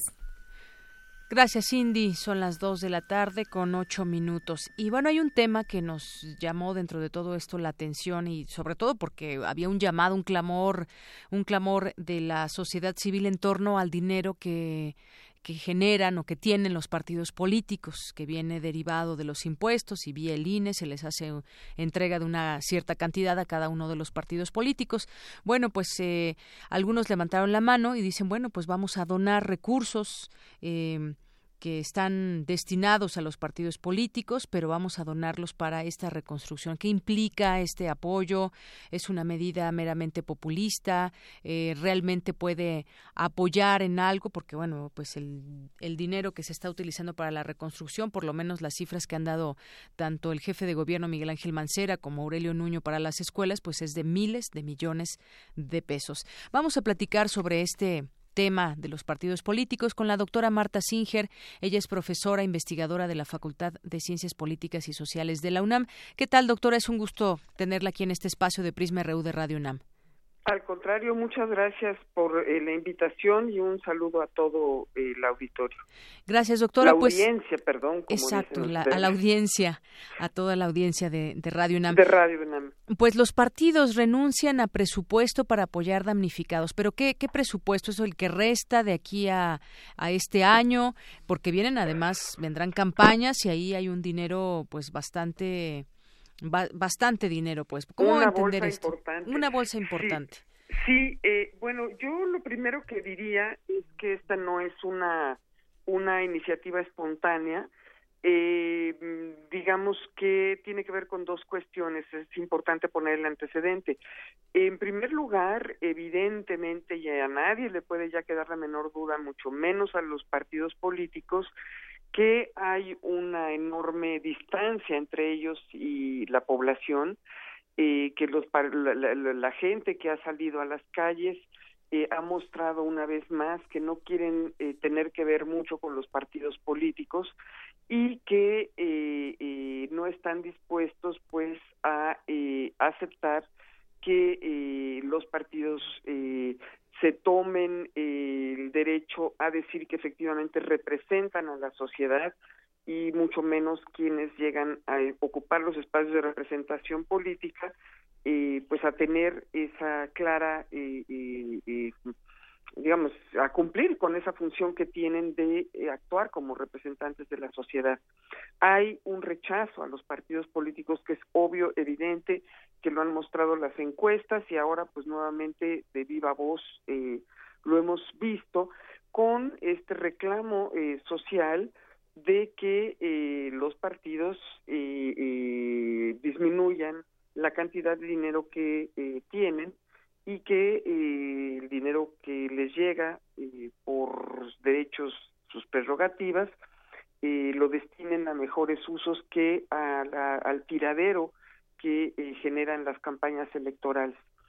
Eh, también eh, otro antecedente, el propio López Obrador, desde hace muchos años eh, ha señalado que el dinero de las campañas es excesivo y que este puede replantearse y ahora también to tomó primero la iniciativa de destinar una parte del dinero que recibirían eh, para eh, provecho de los damnificados y a eso se sumaron luego otros partidos políticos que dijeron sí pues ahí va todo no mi uh -huh. resto va el 50% este yo pongo más yo apuesto más eso se convirtió en un acto de propaganda para los propios partidos que están intentando de manera desesperada eh, ganarse el reconocimiento de la gente, eh, eh, ponerse del lado de los necesitados en sus diferentes eh, eh, versiones uh -huh. y eh, nos muestra que eh, efectivamente eh, hay un exceso en, el, en, en los recursos públicos que reciben y que muy bien podrían siempre apretarse más el cinturón eh, ajustando eh, sus campañas a un, un, un tipo de eh, procedimientos pues mucho más, eh, em, no solamente honestos, por supuesto, sino también humildes en el sentido de eh, no desperdiciar los recursos. Y aquí nos vemos enfrentados a, varios problemas. Por un lado, se les ocurrió a los partidos, sobre todo al PRI, revivir la iniciativa de disminuir el número de diputados plurinominales que ya habían levantado desde hace tiempo, con una muy falsa eh, y una muy eh, eh, confusa para la población en general reflexión sobre la importancia de los representantes plurinominales o los representantes que llegan a el Congreso de la Unión a través de la votación plurinominal que no es una votación directa. Tenemos, hay que recortar, recordar diputados y senadores de mayoría. Eh, en el caso de los, de los senadores tenemos eh, senadores de primera minoría y también tenemos diputados y senadores de representación proporcional. Los partidos políticos, incluso algunos magistrados, eh, miembros del Tribunal Electoral, han caído en esa bárbara, muy bárbara confusión de que los representantes que van por la vía plurinominal no son electos por el pueblo. Eso es una verdadera barbaridad. En el mundo entero, la representación proporcional lo que intenta es justamente que haya una eh, eh, mayor similitud entre la, eh, la voluntad de los votantes y quienes ganan las votaciones y que no se lleve todo el que más votos gana, sino que estos se repartan de manera lo más uniforme posible entre todas las fuerzas políticas. eh, renovó entonces el interés el PRI eh, de retomar su iniciativa de ley para disminuir la Cámara de Diputados, que actualmente tiene 500 miembros, en 400 quitando 100 a los 200 de representación proporcional. Los plurinominales. A los plurinominales, que nos dicen y nos quieren hacer creer que esos llegan ahí gratis. No, no llegan gratis, son proporcionales.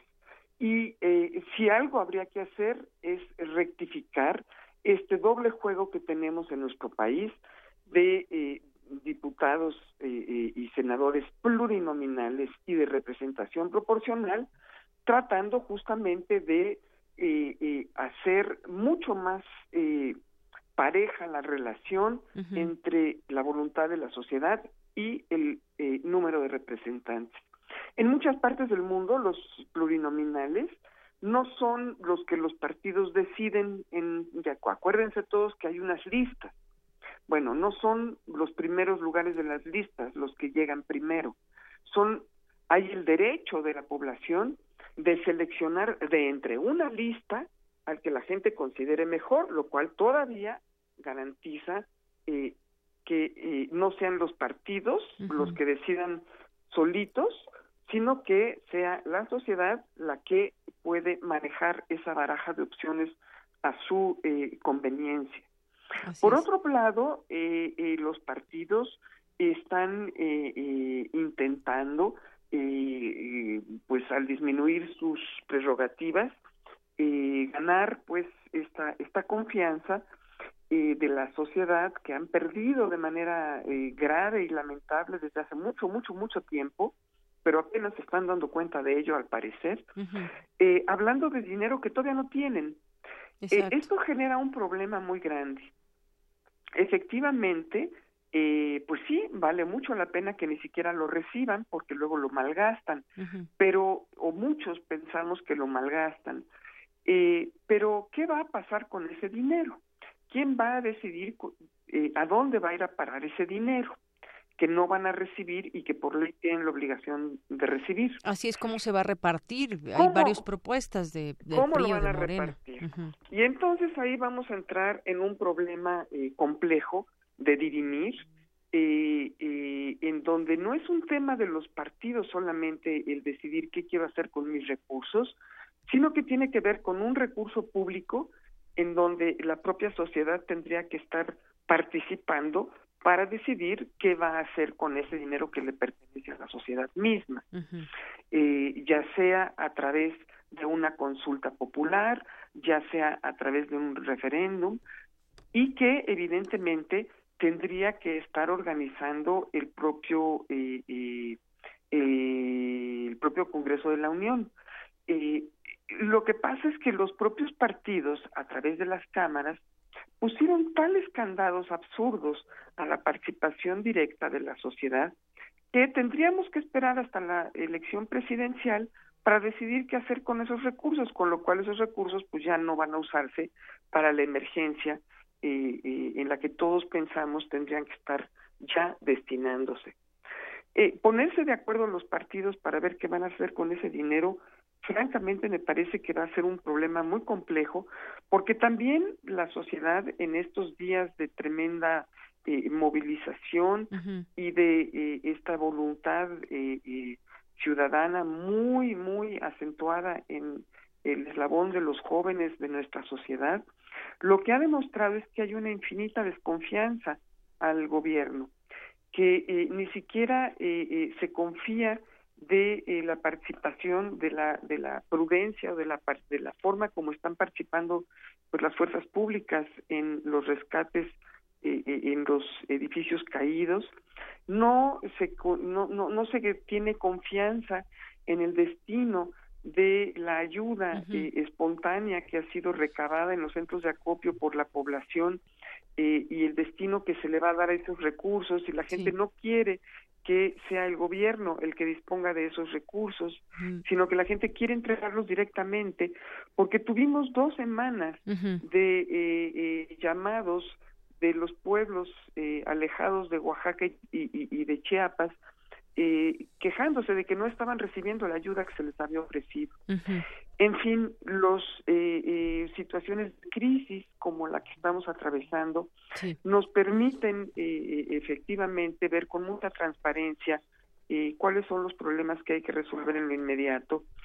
Y sin lugar a dudas el uso del dinero en las campañas electorales es una de las preocupaciones que la sociedad ha puesto eh, eh, en el tablero hace muchos años, pero que nadie había atendido. Así es. Ojalá que ahora sí se atienda, que se atienda de manera urgente, que ese dinero se lleve urgentemente a quienes lo están requiriendo y que, eh, por supuesto, no salgan por la otra salida fácil que están previendo los partidos de decir, ay, claro, es que ahora debemos dejar el, el, dinero público para ir a buscar el dinero privado. Falso, falsísimo. No queremos que los partidos vuelvan a comprar propaganda en los medios de comunicación. No queremos que los partidos se sirvan y que sigan haciendo ricos a, muy pocos. A muchos y que sean a muy pocos eh, eh, o a, muchos si se trata de privilegiado, eh, digamos, de cúpulas, decía yo, muchas personas, ¿no? que son quienes están eh, beneficiándose directamente de ellos a través del el, el vivir Exacto, de es un dinero que pues podría destinarse a la gente que es mucho más que muchos concesionarios, por ejemplo. Exacto, ¿no? Y, y, la gente que se beneficia de las campañas porque son quienes producen las gorras que luego regalan o quienes distribuyen las tarjetas con las que premian o compran el voto y gente a la que se le paga para que haga ese trabajo sucio. Es decir, eh, hay eh, eh, eh, muchos problemas en la fiscalización de los recursos de la, públicos que se usan en las campañas. Y también todos sabemos y lo hemos visto frente a nuestros ojos el dispendio. Pero ese dispendio tampoco tiene que recibirse de las arcas privadas porque eso evidentemente coloca en una em, en un escenario eh, de una complejidad mayor eh, la fiscalización y por supuesto la el ingreso de los recursos de dudosa procedencia lícita dentro de la vida política. Entonces yo creo que tendrían que ser mucho más cuidadosos y no sacar de su chistera los partidos iniciativas que eh, ya han sido ampliamente criticadas y que bueno pues ahora lo ven como una oportunidad para votarlo de manera expedita y muy rápida eh, eh, en el Congreso para poder Así eh, llevarlas a cabo. Y que no se cansan de dar eh, entrevistas para decir yo, como presidente de tal partido, hemos decidido donar tanto y demás, porque eso no abona en absolutamente nada. Pues, Así es. Doctora, muchas gracias por esta explicación. Al contrario, a, ustedes, muchas gracias a toda la audiencia de Radio UNAM y, y, a todo el equipo eh, de producción. Un saludo afectuoso. Muchas gracias, doctora. Hasta luego. Que estén muy bien, gracias. Buenas tardes, la doctora Marta Singer, profesora investigadora de la Facultad de Ciencias Políticas y Sociales de la UNAM. Y es que si este dinero que, por ejemplo, el 25% del PRI equivale a 258 millones de pesos. El de Morena, que propuso disponer 50%, donará directamente 103 millones de pesos. Que aquí la forma de hacer llegar este dinero varía. El PRI directamente, pues ya no lo recibiría. Morena dice, no, yo no confío en eso, yo prefiero recibirlo y lo entrego directamente. Pero a final de cuentas, 250 millones, decía el PRI, para eh, donar ese dinero a los damnificados del estado de Chiapas, Oaxaca, Ciudad de México, Estado de México, Guerrero, Morelos y Puebla. 250 millones no alcanza, por supuesto. Bueno, va, continuamos. Relatamos al mundo. Relatamos al mundo. Queremos escuchar tu voz. Nuestro teléfono en cabina es 55 36 43 39. Tu opinión es muy importante. Escríbenos al correo electrónico prisma.radiounam@gmail.com. Continuamos, continuamos aquí en Prisma RU y bueno, dos cosas. Siguiendo con ese tema que estaba platicando con mi compañero Jorge Díaz, eso es solamente lo que resta de este año, las prerrogativas que tienen los partidos, pero ¿cuántos millones van a recibir para hacer campaña presidencial y de algunos estados y diputados y senadores? Senadores también cambian, ¿verdad? En 2018. Eh, los diputados, ahí sí, ahí deberían de tocar su presupuesto y realmente ser auténticos en estas ganas de, de, ayudar. Es lo que dicen las letras chiquitas, hay que leerlas. Exacto, así que, pues bueno, no alcanza, digo, qué bueno que abonen algo, eh, algo de lo que eh, de lo que están recibiendo eh, sus partidos. Y bueno pues ahí ya veremos por porcentajes y demás. Y antes de irnos con, contigo Jorge llamó Adriana Rodríguez que requieren apoyo médico para el albergue Cumbres de Acutzingo aquí en la colonia Narvarte Oriente de la delegación Benito Juárez. El teléfono es 5919 91 68 apoyo médico 59 19 91 68 y hay más información de la UNAM, Jorge. Así es, de Yanira, eh, el rector de la Universidad Nacional Autónoma de México, el doctor Enrique Graue, acudió al informe de labores de Juan Alberto Adams, Adam Ciade, director de la Facultad de Contaduría y Administración, pero por supuesto que no debía quedar fuera el tema del sismo, los damnificados, la, los eh, eh, edificios caídos, todo lo que ha hecho la UNAM a este respecto, de lo cual ya hemos hablado eh, mucho de, ello, no sin que pierda la importancia, pero bueno, la UNAM ha estado presente. Pero ahí el, rector dijo que la, la solidaridad unánime de los universitarios ante la tragedia garantiza el futuro de México. Vamos a escuchar. Con su actitud jóvenes México tiene el futuro asegurado. Los vimos solidarios, empáticos y dispuestos a una entrega total. Ese es el México que necesitamos y el que debemos fomentar. Si en fechas recientes la respuesta de los universitarios fue estremecedora y de gran valor para la emergencia pasada, en los días y semanas por venir será aún mucho más necesario. Mantendremos brigadas de acopio, de auxilio, de dictámenes, de acompañamiento y reconstrucción de viviendas, de restablecimiento de pequeños negocios, de salud, de apoyo psicológico, de esparcimiento y de cultura y de todo aquello en lo que podamos ayudar. El rector dijo que los alumnos estarán en las aulas, pero también de ahí salir y ayudar a la población. Así es de que la UNAM continúa con su actividad, con su intención, y ya lo ha hecho, no es nada más una intención, ya lo ha hecho, ayudar a quien más lo necesita en estos momentos de tragedia y de dolor para todos aquellos que perdieron todo y que, bueno, pues ahora ha sido botín de muchas asociaciones, de muchos partidos políticos, de, en fin, ya lo que sabemos. Pero el rector dice que la unidad de los alumnos de la comunidad universitaria garantiza el futuro de México. De Yanira el reporte. Muy bien, pues muchas gracias, Jorge. Este llamado que también hace el rector, pues estar en clases y después seguir apoyando en esta situación. Gracias. Hasta luego. Vamos a continuar con mi compañera Virginia Sánchez. decíamos que se cumplen tres años de la desaparición de los estudiantes de Ayotzinapa y hay información porque hoy a las cuatro de la tarde se llevará a cabo una marcha en silencio, pero sobre todo también quedan tantas y cuantas reflexiones que hacer al respecto en cuáles finalmente la verdad que se puede dar por válida en este en este tema.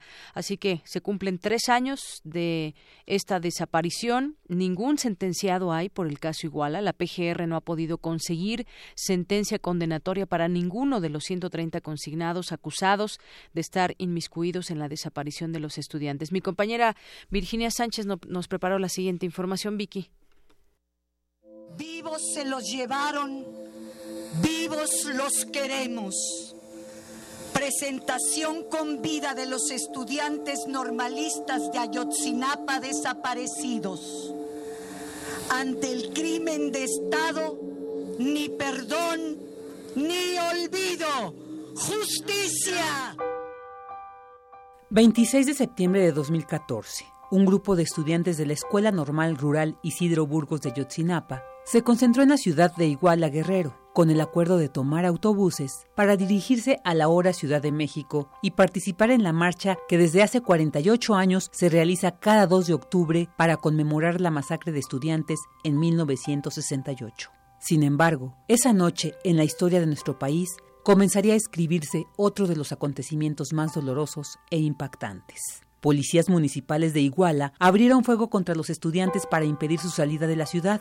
El saldo, 43 estudiantes desaparecidos, 6 personas asesinadas, entre ellos tres normalistas, como Julio César Mondragón, cuyo cuerpo fue encontrado al día siguiente con el rostro desollado. Desde entonces, la lucha de los padres y madres de los estudiantes de Ayotzinapa, organizaciones sociales y la sociedad civil ha trazado líneas por todo el mundo para exigir la aparición con vida de los normalistas y para no aceptar la respuesta del gobierno con su verdad histórica, donde establece que los 43 fueron incinerados en el basurero de Cocula y las cenizas regadas en el río San Juan. Así que hoy se cumplen tres años de lucha incesante y de impunidad, como lo señala el señor Melitón Ortega Martínez, representante de los padres y madres de los 43 estudiantes desaparecidos para nosotros como padres, ¿verdad? Tres años son de búsqueda, son tres años de impunidad, son tres años de mentira, son tres años de conflicto, de descalificación, una campaña de descalificación hacia el movimiento de los 43 padres de familia. Prácticamente hoy para nosotros es, son tres años de dolor, de tristeza, de desesperación y de incertidumbre que no hemos tenido la respuesta que estábamos esperando. Son tres años para nosotros, son tiempos que el Estado, el Estado, el, gobierno, el gobierno mexicano, bueno, pues ha deseado la atención, ¿verdad? responsabilizando a un grupo de delincuentes, ¿verdad? Guerreros Unidos como responsables de la desaparición de los estudiantes. Entonces, así hoy los padres nos hemos organizado, ¿verdad? De manera permanente, decir que la, mientras no haya eh, respuesta, nosotros seguiremos en la lucha. Y como desde hace tres años, este 26 de septiembre se realizarán algunas actividades, las cuales serán adaptadas al contexto de desolación que vive nuestra ciudad tras el sismo del pasado martes. Al respecto, nos habla Cristina Bautista, madre de Benjamín Ausencio Bautista, uno de los 43 estudiantes desaparecidos. Para todos los radio escuchas, quiero decirles que aquí estamos los padres de familia a tres años sin saber nada de nuestros hijos y que pues nos podían acompañar hoy a las 4 de la tarde, donde pues en conjunto de los familiares igual que están sufriendo por perder sus seres queridos que perdieron la vida por el sismo. Entonces se va a realizar una misa a las 4 de la tarde. Después de la misa pues se va a realizar una marcha silenciosa por los caídos del sismo. Y pues es el momento de que caminemos juntos, es el momento de que unamos la fuerza porque ya sabe que el gobierno pues no responde, no quieren hacer la búsqueda máquina, que ya quieren meter la máquina, por eso debemos de unirnos para poder rescatar a los familiares, seres queridos, pues a sus cuerpos deben de ser buscados y entonces pues hay que hay que estar juntos, que pues ese dolor tan grande no se le desea a nadie. Nosotros los, los entendemos muy bien porque pues no sabemos de nuestro ser querido dónde están nuestros hijos y porque vivos se los llevaron y vivos los queremos. Para Radio UNAM, Virginia Sánchez. Bien, muchas gracias a mi compañera Vicky Sánchez que nos preparó esta información a tres años de la desaparición de estudiantes en, de 43 estudiantes de Ayotzinapa. Vamos a seguir platicando del tema. Ya tengo en la línea telefónica al periodista Temoris Greco, además autor de Ayotzinapa, Mentira Histórica. ¿Cómo estás, Temoris? Buenas tardes. Deyanira, buenas tardes, ¿cómo estás? Bien, pues aquí recordando esa terrible fecha que ha marcado a México eh, por esta desaparición de estudiantes y además todo el contexto que hay en torno a ello, toda esta serie de mentiras que se han tratado de validar a lo largo de estos de estos años, de estos meses y en donde al día de hoy pues tenemos verdades a medias, tenemos muchas mentiras también de parte del gobierno y todo esto pues ha sido parte de lo que, cómo podemos eh, recordar y cómo podemos describir estos hechos, porque al día de hoy no tenemos una verdad certera. Así es, bueno, lo que lo que ellos han estado haciendo es es, es, es aferrarse, ¿no? Es aferrarse a, a, lo, a lo insostenible. Es, es, decir, es, decir, bueno, pues sí, ya nos agarraron, ya, ya se desmontó la, la mentira histórica, ya, ya eh, hay nuevas líneas de investigación que nos, que nos negamos a seguir y nos, nos aferramos a la, al, al, cuento que les que les contamos y háganle como puedan porque porque finalmente quienes tienen la facultad legal para hacer esas investigaciones es, eh, son, son, los son los mismos que nos han mentido. Entonces dicen bueno vale pues ustedes este sigan protestando. Mientras esté este gobierno nada, nada se va a mover Así es, es recordar y bueno, tres años en donde la marcha en esta ocasión también será una marcha de silencio, eh, una marcha donde pues se recuerda estos pasajes, no solamente el propio hecho, sino también toda la serie de investigaciones que se han seguido. Hay, ha habido participación de México, pero también de un grupo de eh, personas especialistas eh, internacionales que se han sumado a estos esfuerzos que el propio gobierno abrió la puerta, pero después también se encargó de desprestigiar muchas de estas versiones. Han habido distintas sugerencias, pero el caso es que al día de hoy, desafortunadamente, tres años se cumplen con, pues, con mucha, ya no quizás expectativa de conocer la verdad, sino de, pues, tratar de desenmascarar a todos estos personajes que han sido eh, personajes clave para tratar de, llegar a la verdad y parecería ser que así vamos a seguir otros años más esperando una verdad, luchando por ella, los, eh, los padres, los abogados que han estado muy de cerca en este, en este tema y también pues muchos funcionarios que han estado directamente participando. Eh, quizás pasarán los años y nos quedemos nos quedemos esperando eh, respuestas, Temoris. O quizás no. O quizás no. Mira, para para el, o sea, esto obviamente no es ningún consuelo para los padres y las madres de, los desaparecidos ni para la gente que han, que han sido víctimas pero o sea porque porque llevan tres años de mentiras y de engaños y de y de burlas pero pero eh, a esas alturas el próximo año o sea cuando se cumpla el, cuarto aniversario de, Iguala pues posiblemente esté ya en ciernes o sea el, el primero de octubre de 2018 tomará eh, pues posesión un nuevo presidente.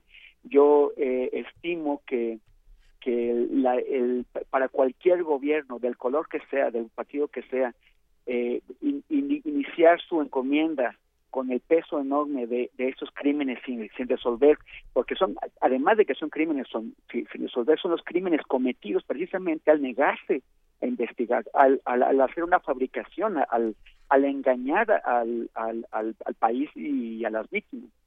Entonces, eh, eh, yo, yo, yo es, estimo que eh, los candidatos tendrán que asumir compromisos o, o, o, la gente tendrá que presionarlos, que presionar a los partidos políticos, que presionar a los, a los, a los distintos candidatos para exigirles que al reemplazar al, al sucio gobierno que está ahora, pues entonces eh, eh, sí, sí se comprometa a avanzar esta investigación. y, y, muchos, o sea, nadie quiere tener el peso de, de este enorme engaño encima. Entonces yo creo que, que en, en varios de los, de los grupos políticos que se preparan ahora, pues está esta conciencia de que ha sido tal el crimen cometido que no se puede mantener impune.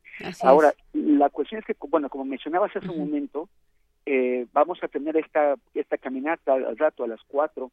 Es una es una caminata luctuosa es una caminata en silencio una caminata con que va a respetar y y a, recordar a las a nuestros caídos de, de la tragedia que, que estamos viviendo ahora. Eh, pero también había una una posición de gente que decía pues no hay, en esos momentos tenemos que estar unidos, lo que menos necesita México es marchas, eso es lo que estaba escuchando por, parte de, algunas personas.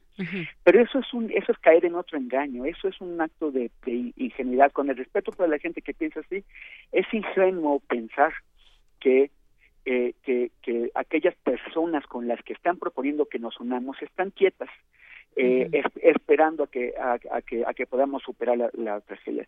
Hay hay un hay un montón de indicios. esas son las mismas personas que están enviando al cuerpo de, de, granaderos a reprimir a los rescatistas y a los familiares de las personas que están eh, tratando de, de impedir que sean arrasados los derrumbes y con ellos los, los cuerpos y las y las posibles víctimas que pudieran estar todavía vivas. Son los son los mismos que están haciendo un juego perverso con el tema de que vamos a, renunciar al presupuesto de los partidos para para para entregarlo para para donarlo a las víctimas como si las campañas realmente dependieran del presupuesto que les estamos dando a los partidos y no del dinero ilegal que están dando empresas que se obtienen de contratos como los que se hacen con las empresas españolas UHL y Aldesa, con la con la con la con la brasileña Odebrecht. Convenios por debajo de la mesa convenios que, que, que los, los, los mismos de Odebrecht ya han, han dicho que le, que le, que le entregaron a priistas en 2012 durante la campaña de Peña Nieto 10 millones de dólares solamente en ese momento. Y, el, y el abogado que defiende no, no niega que sea recibido, solamente dice, bueno, pues díganos a dónde se fueron porque no los ha demostrado. Así es, o sea, hay, hay una serie de cosas que, que están haciendo. Y también la otra pregunta que nos tenemos que hacer es, ¿vamos a permitir que utilicen esta tragedia para como, una especie de enorme alfombra sobre bajo la cual echar la playa, echar los feminicidios, echar las, los, los fraudes, echar a Yotzinapa. Claro. Bueno, pues ahí está, justamente queda esa esa pregunta porque será mucho dinero el que el que ya está del, de la gente, pero también todos estos acuerdos o convenios que se hacen vendrán seguramente discursos donde donde se escuchen los lamentos por cosas que han sucedido en nuestro país, pero pues yo creo que también ya la gente está en un momento de cansancio o de poca credibilidad de los partidos políticos y regresando a este tema, pues también quien ha estado muy de cerca con este tema de los 43 jóvenes de desaparecidos, pues ha sido el Centro de Derechos Humanos Miguel Agustín Pro Juárez y en donde además pues hay que hay que señalarlo, no ha habido sentencias condenatorias, simplemente pues se ha pasado todo este tiempo, no se tienen sentencias condenatorias a los más de 130 detenidos y bueno, pues es el balance que hace el Centro eh, Pro Juárez es que esta investigación está estancada. La investigación que tiene abierta la PGR sigue estancada. Ese es el estatus en que podemos leerla el día de hoy. Así es, sí, y, y no y no no, no no va a ningún lado. Tenemos a Tomás Cerón, que es un que es el, el, el hombre que era el director de la, de la Agencia de Investigación Criminal, o sea, el, el responsable operativo directo de, la, de las investigaciones, y, que, y que fue captado por, eh, por, por cámaras de reporteros independientes que estaban ahí cuando él estaba haciendo un montaje, cuando estaba sacando a un prisionero ilegalmente de, de, su detención y, los, y lo estaba llegando para fabricar el punto donde supuestamente habían encontrado los restos de los 43 hechos cenizas. o sea, pero, pero Tomás Herón lo que hace es cada vez que puede hace lo, lo, mismo, ¿no? No, no, no, este eh, los quemaron en Cocula. Ya nadie le cree, él sabe que nadie le cree, pero pero pero como te dije hace un ratito, solamente se enconchan, esa es la técnica, ¿no? Enconcharse y esperar que pase algo para que la gente se lo olvide. Bueno, pues mientras tanto el tiempo sigue sigue pasando y no existe esa esa verdad que nos lleve a la realidad de lo que sucedió con estos estudiantes. Tenemos pues muchos indicios de la participación pues desde el eh, pues el ejército y policía local y demás, pero bueno, continuamos y mucha gente, mm, los eh, simpatizantes, además los padres de familia, quienes, mucha gente pues sigue en esta simpatía no solamente por ellos, sino, sino también por tratar de que se llegue en algún momento a la verdad. Muchas gracias, Temoris. Gracias, Deyanira. Un, saludo a todo el público de, de Radio Gracias. Hasta luego. Bien, Temoris Greco, periodista y autor de Ayotzinapa, Mentira Histórica, un año más de esta desaparición y pues el tiempo sigue pasando y las respuestas que no llegan.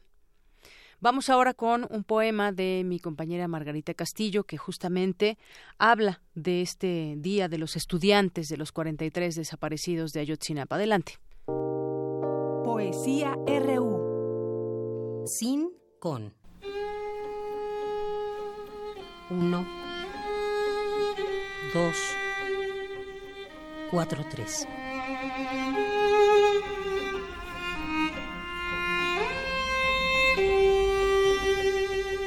Desde que nacemos, nos enseñan a restar.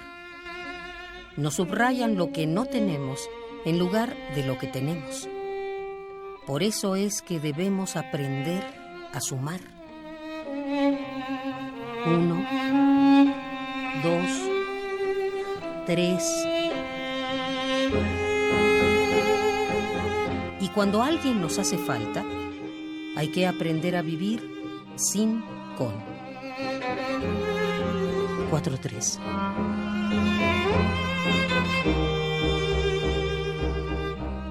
Hay ausencias naturales. Esas nos enseñan a valorar la vida toda.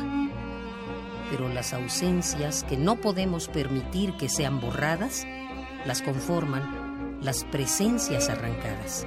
43.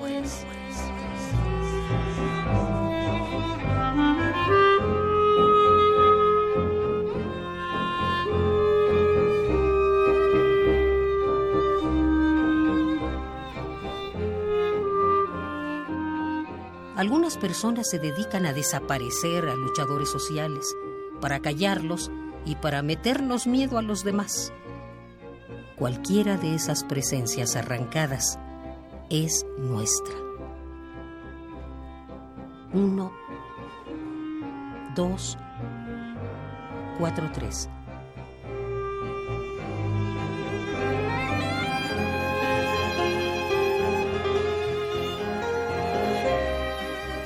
A cada extirpación humana que nos hacen, tenemos nosotros que convertirla en una estrella que nos guíe y que ilumine nuestra noche. Después de tantas estrellas adornando el cielo, puede ser que en nuestro mundo, de noche, también amanezca. Tan solo por aprender a vivir sin con.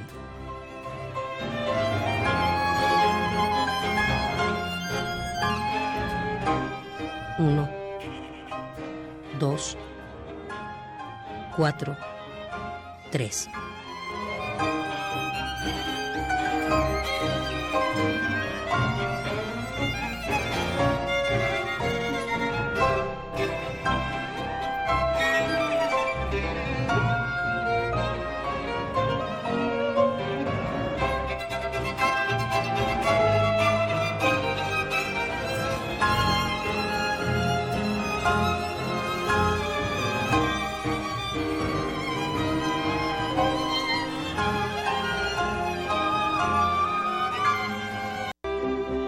Sin con Margarita Castillo.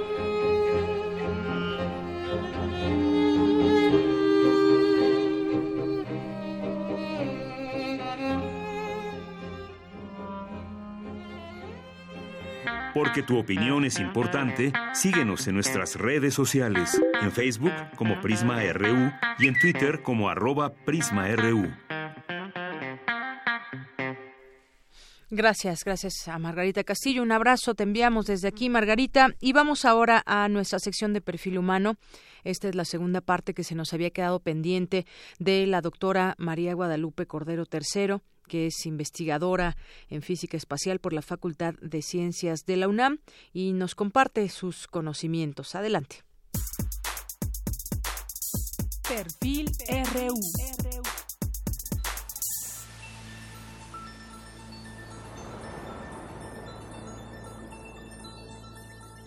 María Guadalupe Cordero III es licenciada en física y maestra y doctora en física espacial por la Facultad de Ciencias de la UNAM. Sus principales líneas de investigación son la geofísica planetaria en general y el craterismo de impacto, la dinámica de objetos a través de atmósferas planetarias y las meteoritas en particular. Además de sus actividades en investigación, las cuales realiza en el Departamento de Ciencias Espaciales del Instituto de Geofísica de la UNAM, dedica parte de su tiempo a actividades docentes y de divulgación. Actualmente es vicepresidente de la Sociedad Mexicana de Astrobiología. Este es el perfil humano de la doctora María Guadalupe Cordero III. Platicamos con la doctora María Guadalupe Cordero III sobre algunos temas que tienen que ver con nuestro planeta Tierra, pero también con otros planetas. Y nos hablaba en aquella ocasión también de estas placas que rodean la Tierra, y yo me preguntaba por aquello de los temblores también y estas cosas que le suceden a la Tierra, pero sobre todo también de los meteoros que en algún momento han impactado la Tierra y que pueden, aunque sea la posibilidad muy lejana, puedan pasar muchos años, pero ahí está latente esta posibilidad. Doctora, bienvenida de nueva cuenta. Muchas gracias. Buenas tardes a usted y a su auditorio. Sigamos platicando sobre este tema entonces, porque además déjenme decirles que la doctora eh, pues está muy relacionada con este tema de la observación de los meteoros o meteoroides, que ahorita me, vas a decir, doctora, cuál es la diferencia, el impacto de un meteoroide o de un meteoro en nuestro planeta, eh, cómo es que los podemos estudiar, de dónde a ver, yo me imagino, yo que no sé nada de física ni nada de estos estudios que tú tienes, de pronto me parece muy interesante observar la Tierra, observar con un telescopio, eh, tuvimos hace poco un eclipse y demás.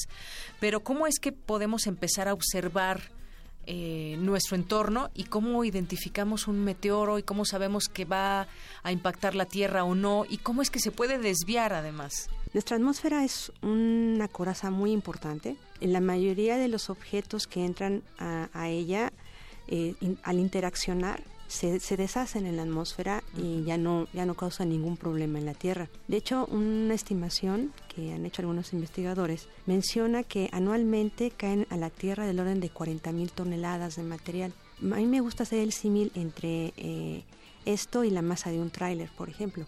Un tráiler tendría una masa sin carga de unos 38 toneladas aproximadamente. Eso implicaría que diariamente caen el equivalente a tres trailers en masa. Nada más que dicen, bueno, pero ¿dónde está todo ese material?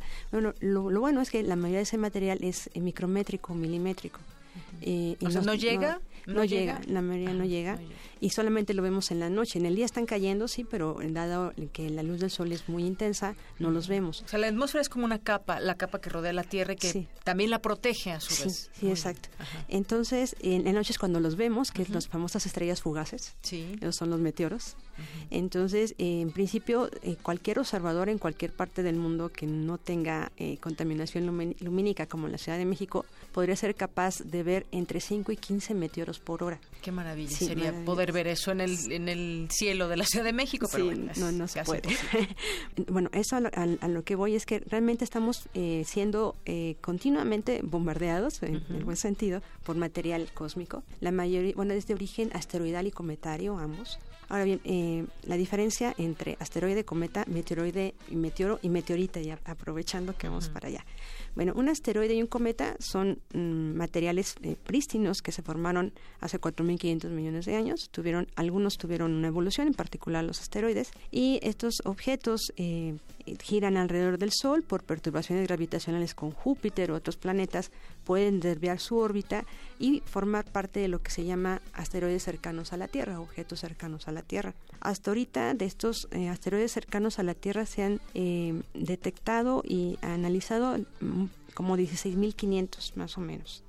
De los cometas son menos, Para comprender cómo está hecho un meteoro y... Un, asteroide. Un asteroide, Entonces, bueno, cuando eh, cualquier material asteroidal o cometario de menos de unos cuantos metros se le llama meteoroide, es simplemente por clasificación. De hecho, a, la idea original de llamar meteoroide, es decir, eh, cualquier objeto de menos de 10 metros que sea de naturaleza asteroidal o cometaria ya no es posible verlo con los telescopios que se tenían en ese momento. Entonces, a todos esos objetos que sabían que iban a pasar y que no se iban a poder ver, le llamaron meteoroide. Ahorita ya le bajaron a un metro porque ya tenemos telescopios más potentes y yo hago la broma de que nos vamos a quedar sin meteoroide. Entonces, estamos trabajando, unos estudiantes y yo, en hacer una nueva definición de meteoroide con bases más físicas. Bueno, entonces, un, un asteroide, un cometa pequeño, es un meteoroide, que son los que más entran a la atmósfera de la Tierra, además. Entonces, cuando estos objetos entran, entran a la atmósfera de la Tierra, interaccionan con la atmósfera. Yo les pongo el símil como cuando uno va en bicicleta. Cuando uno va en bicicleta despacito no pasa nada, pero ¿qué pasa cuando va uno muy, muy rápido? Siente como el aire lo está deteniendo. Lo mismo pasa con estos objetos. frena un poco. Los frenan, pero hay fricción, hay interacción con las moléculas, pero estos objetos entran a decenas de kilómetros por segundo. Entonces la interacción es brutal, tanto que funden los materiales, los evaporan y los ionizan. En el momento en que los ionizan, eh, se emite una luz. La luz, no el objeto, la luz, eso es lo que llamamos meteoro. Y es lo que podemos observar porque es una luz muy intensa. Y por eso se puede percibir desde la Tierra. Exacto, si no brillara no los percibiríamos porque son muy pequeños, pero la luz sí es muy intensa y por eso los podemos ver. Pero la luz es el meteoro, no es un objeto, es, es el fenómeno lumínico. Eh, mm, si, estos, si estos objetos son muy pequeñitos, se deshacen en la atmósfera muy alto y ahí se quedó. Si son un poco más grandes, pueden llegar más y más abajo en la atmósfera. En particular, en algún momento he hecho unas, unas simulaciones de esta interacción. Entonces vi que, por ejemplo, un objeto que entre a 20 kilómetros por segundo, que es una velocidad bastante típica, y que tenga más de 2 metros, a esos objetos se les pasa otras cosas más interesantes. Porque como son más grandes, sí pueden sobrevivir más a la interacción con la atmósfera. Pero llega un momento en que esa, esa presión que ejerce la, la atmósfera es como la, con la bicicleta cuando va uno muy rápido, siente que lo detiene. Bueno, esa presión detiene muchísimo al objeto, de tal manera que la presión que está ejerciendo la atmósfera sobre el objeto eh, sobrepasa las- la resistencia interna de ese material y explota. Entonces es cuando eh, se generan ondas de choque como la de Chelyabinsk, que el, el objeto, bueno, ya llegó a la Tierra, ya no causó grandes problemas, pero la onda de choque sí. La onda de choque eh, quebró muchas, muchas ventanas y todas esas esquilas de los vidrios dañaron a más de 1.500 personas. Entonces, eh, eso es lo que le pasa a estos objetos un poco más grandes. Explotan en la atmósfera y causa mucho pánico en la población. En México hemos, ten- hemos estudiado dos casos de esos. Sí. El primero que estudiamos fue en el 2010, en un evento que ocurrió el 10 de febrero en, entre los estados de Puebla e Hidalgo. Ujú. El siguiente evento fue el año siguiente, en 2011, el 22 de febrero, entre los estados de Aguascalientes y Zacatecas. ¿Qué pasó ahí? Ah, igual, entraron objetos, calculamos que no demasiado grande, eh, mm, calculamos que de unos 5, entre 5 y 10 metros, Ujú. que explotaron en la atmósfera, creo que menos, yo que unos 5 metros. ¿Y, y cuál fue el impacto? ¿Qué pasó? Eh, nada más asustó a las personas, porque el, el Que estallido de es pronto inmenso. estalle cuando impacta con la Tierra. Ah, bueno, estalla y en el nuestro estalla, todos esos fragmentos se dispersan en una cierta área y bueno, si podemos ver dónde, dónde cayó, podemos recuperarlos. En ninguno de los dos casos pudimos recuperarlos. En el primero porque mm, si cayeron, cayeron muy cerca de la costa de Veracruz y, eh, y el segundo fue por cuestiones de seguridad. No cayeron en poblaciones. No. Si cae en poblaciones, eso tendría un, tendría un, un efecto muy grave. En realidad no, ¿No? porque ya, eran, ya, ya serían muy pequeños y ya vendrían muy frenados. Gracias, doctora, por haber venido aquí a Prisma RU de Radio UNAM. Pues muchas gracias a ti. Hasta luego. Hasta luego. Bueno, pues fue la doctora María Guadalupe Cordero III, quien estudió la carrera de física en la Facultad de Ciencias de la UNAM, maestría y, doc- y el doctorado en física espacial y en el posgrado en ciencias de la Tierra, también de la UNAM. Prisma RU. Relatamos al mundo. Regresamos y muchas gracias a la doctora María Guadalupe Cordero que eh, conversó con nosotros para esta sección. Y bueno, ya casi nos vamos. Antes también algo nos escribió Alma del Chat Cosmic, aquí usuaria de Twitter, y nos dijo, sí, este, este Museo Amparo se encuentra allá en la ciudad de Puebla. Dije centro histórico, no dije de Puebla, es de Puebla, justamente nos hace esta observación. La dirección es 2 Sur 708, Centro Histórico de Puebla, para quien desee eh, donar eh, pues distintas cosas que se requieren en un centro de acopio. Estará abierto este museo de 9 de la mañana a 9 de la noche. Y bueno, pues vamos a ir, como les comentaba al inicio, ir recuperando pues eh, nuestras distintas secciones de cada día, poco a poco retomando la normalidad, sin dejar de atender pues todas estas preguntas, necesidades que tiene la gente de saber y de que nosotros les podamos acercar información útil que pueda servirles para eh, pues esta fase que viene para nuestra o que ya comenzó para nuestra ciudad que será la de reconstruir será la de verificar y muchas otras cosas para que tengamos pues edificios más seguros y sitios más seguros para que puedan eh, enfrentar o puedan resistir un sismo de las magnitudes como el del pasado martes. Ya una semana.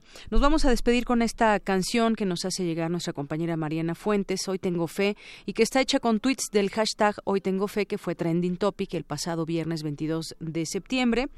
Y aquí quien canta es, es la usuaria Ocheli Ahuicuicatl y el nombre de ella es Elisa Rodríguez. Con esto nos despedimos. Soy de Yanira Morán a nombre de todo el equipo. Que tenga buena tarde, buen provecho y hasta mañana.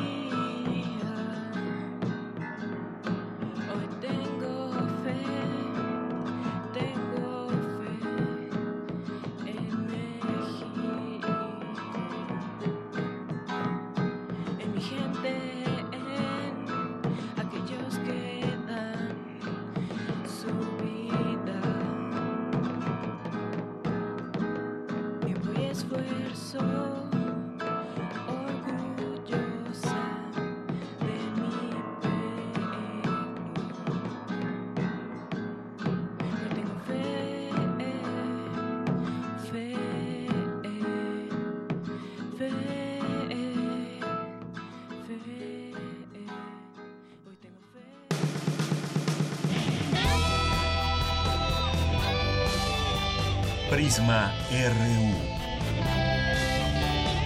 Relatamos al mundo.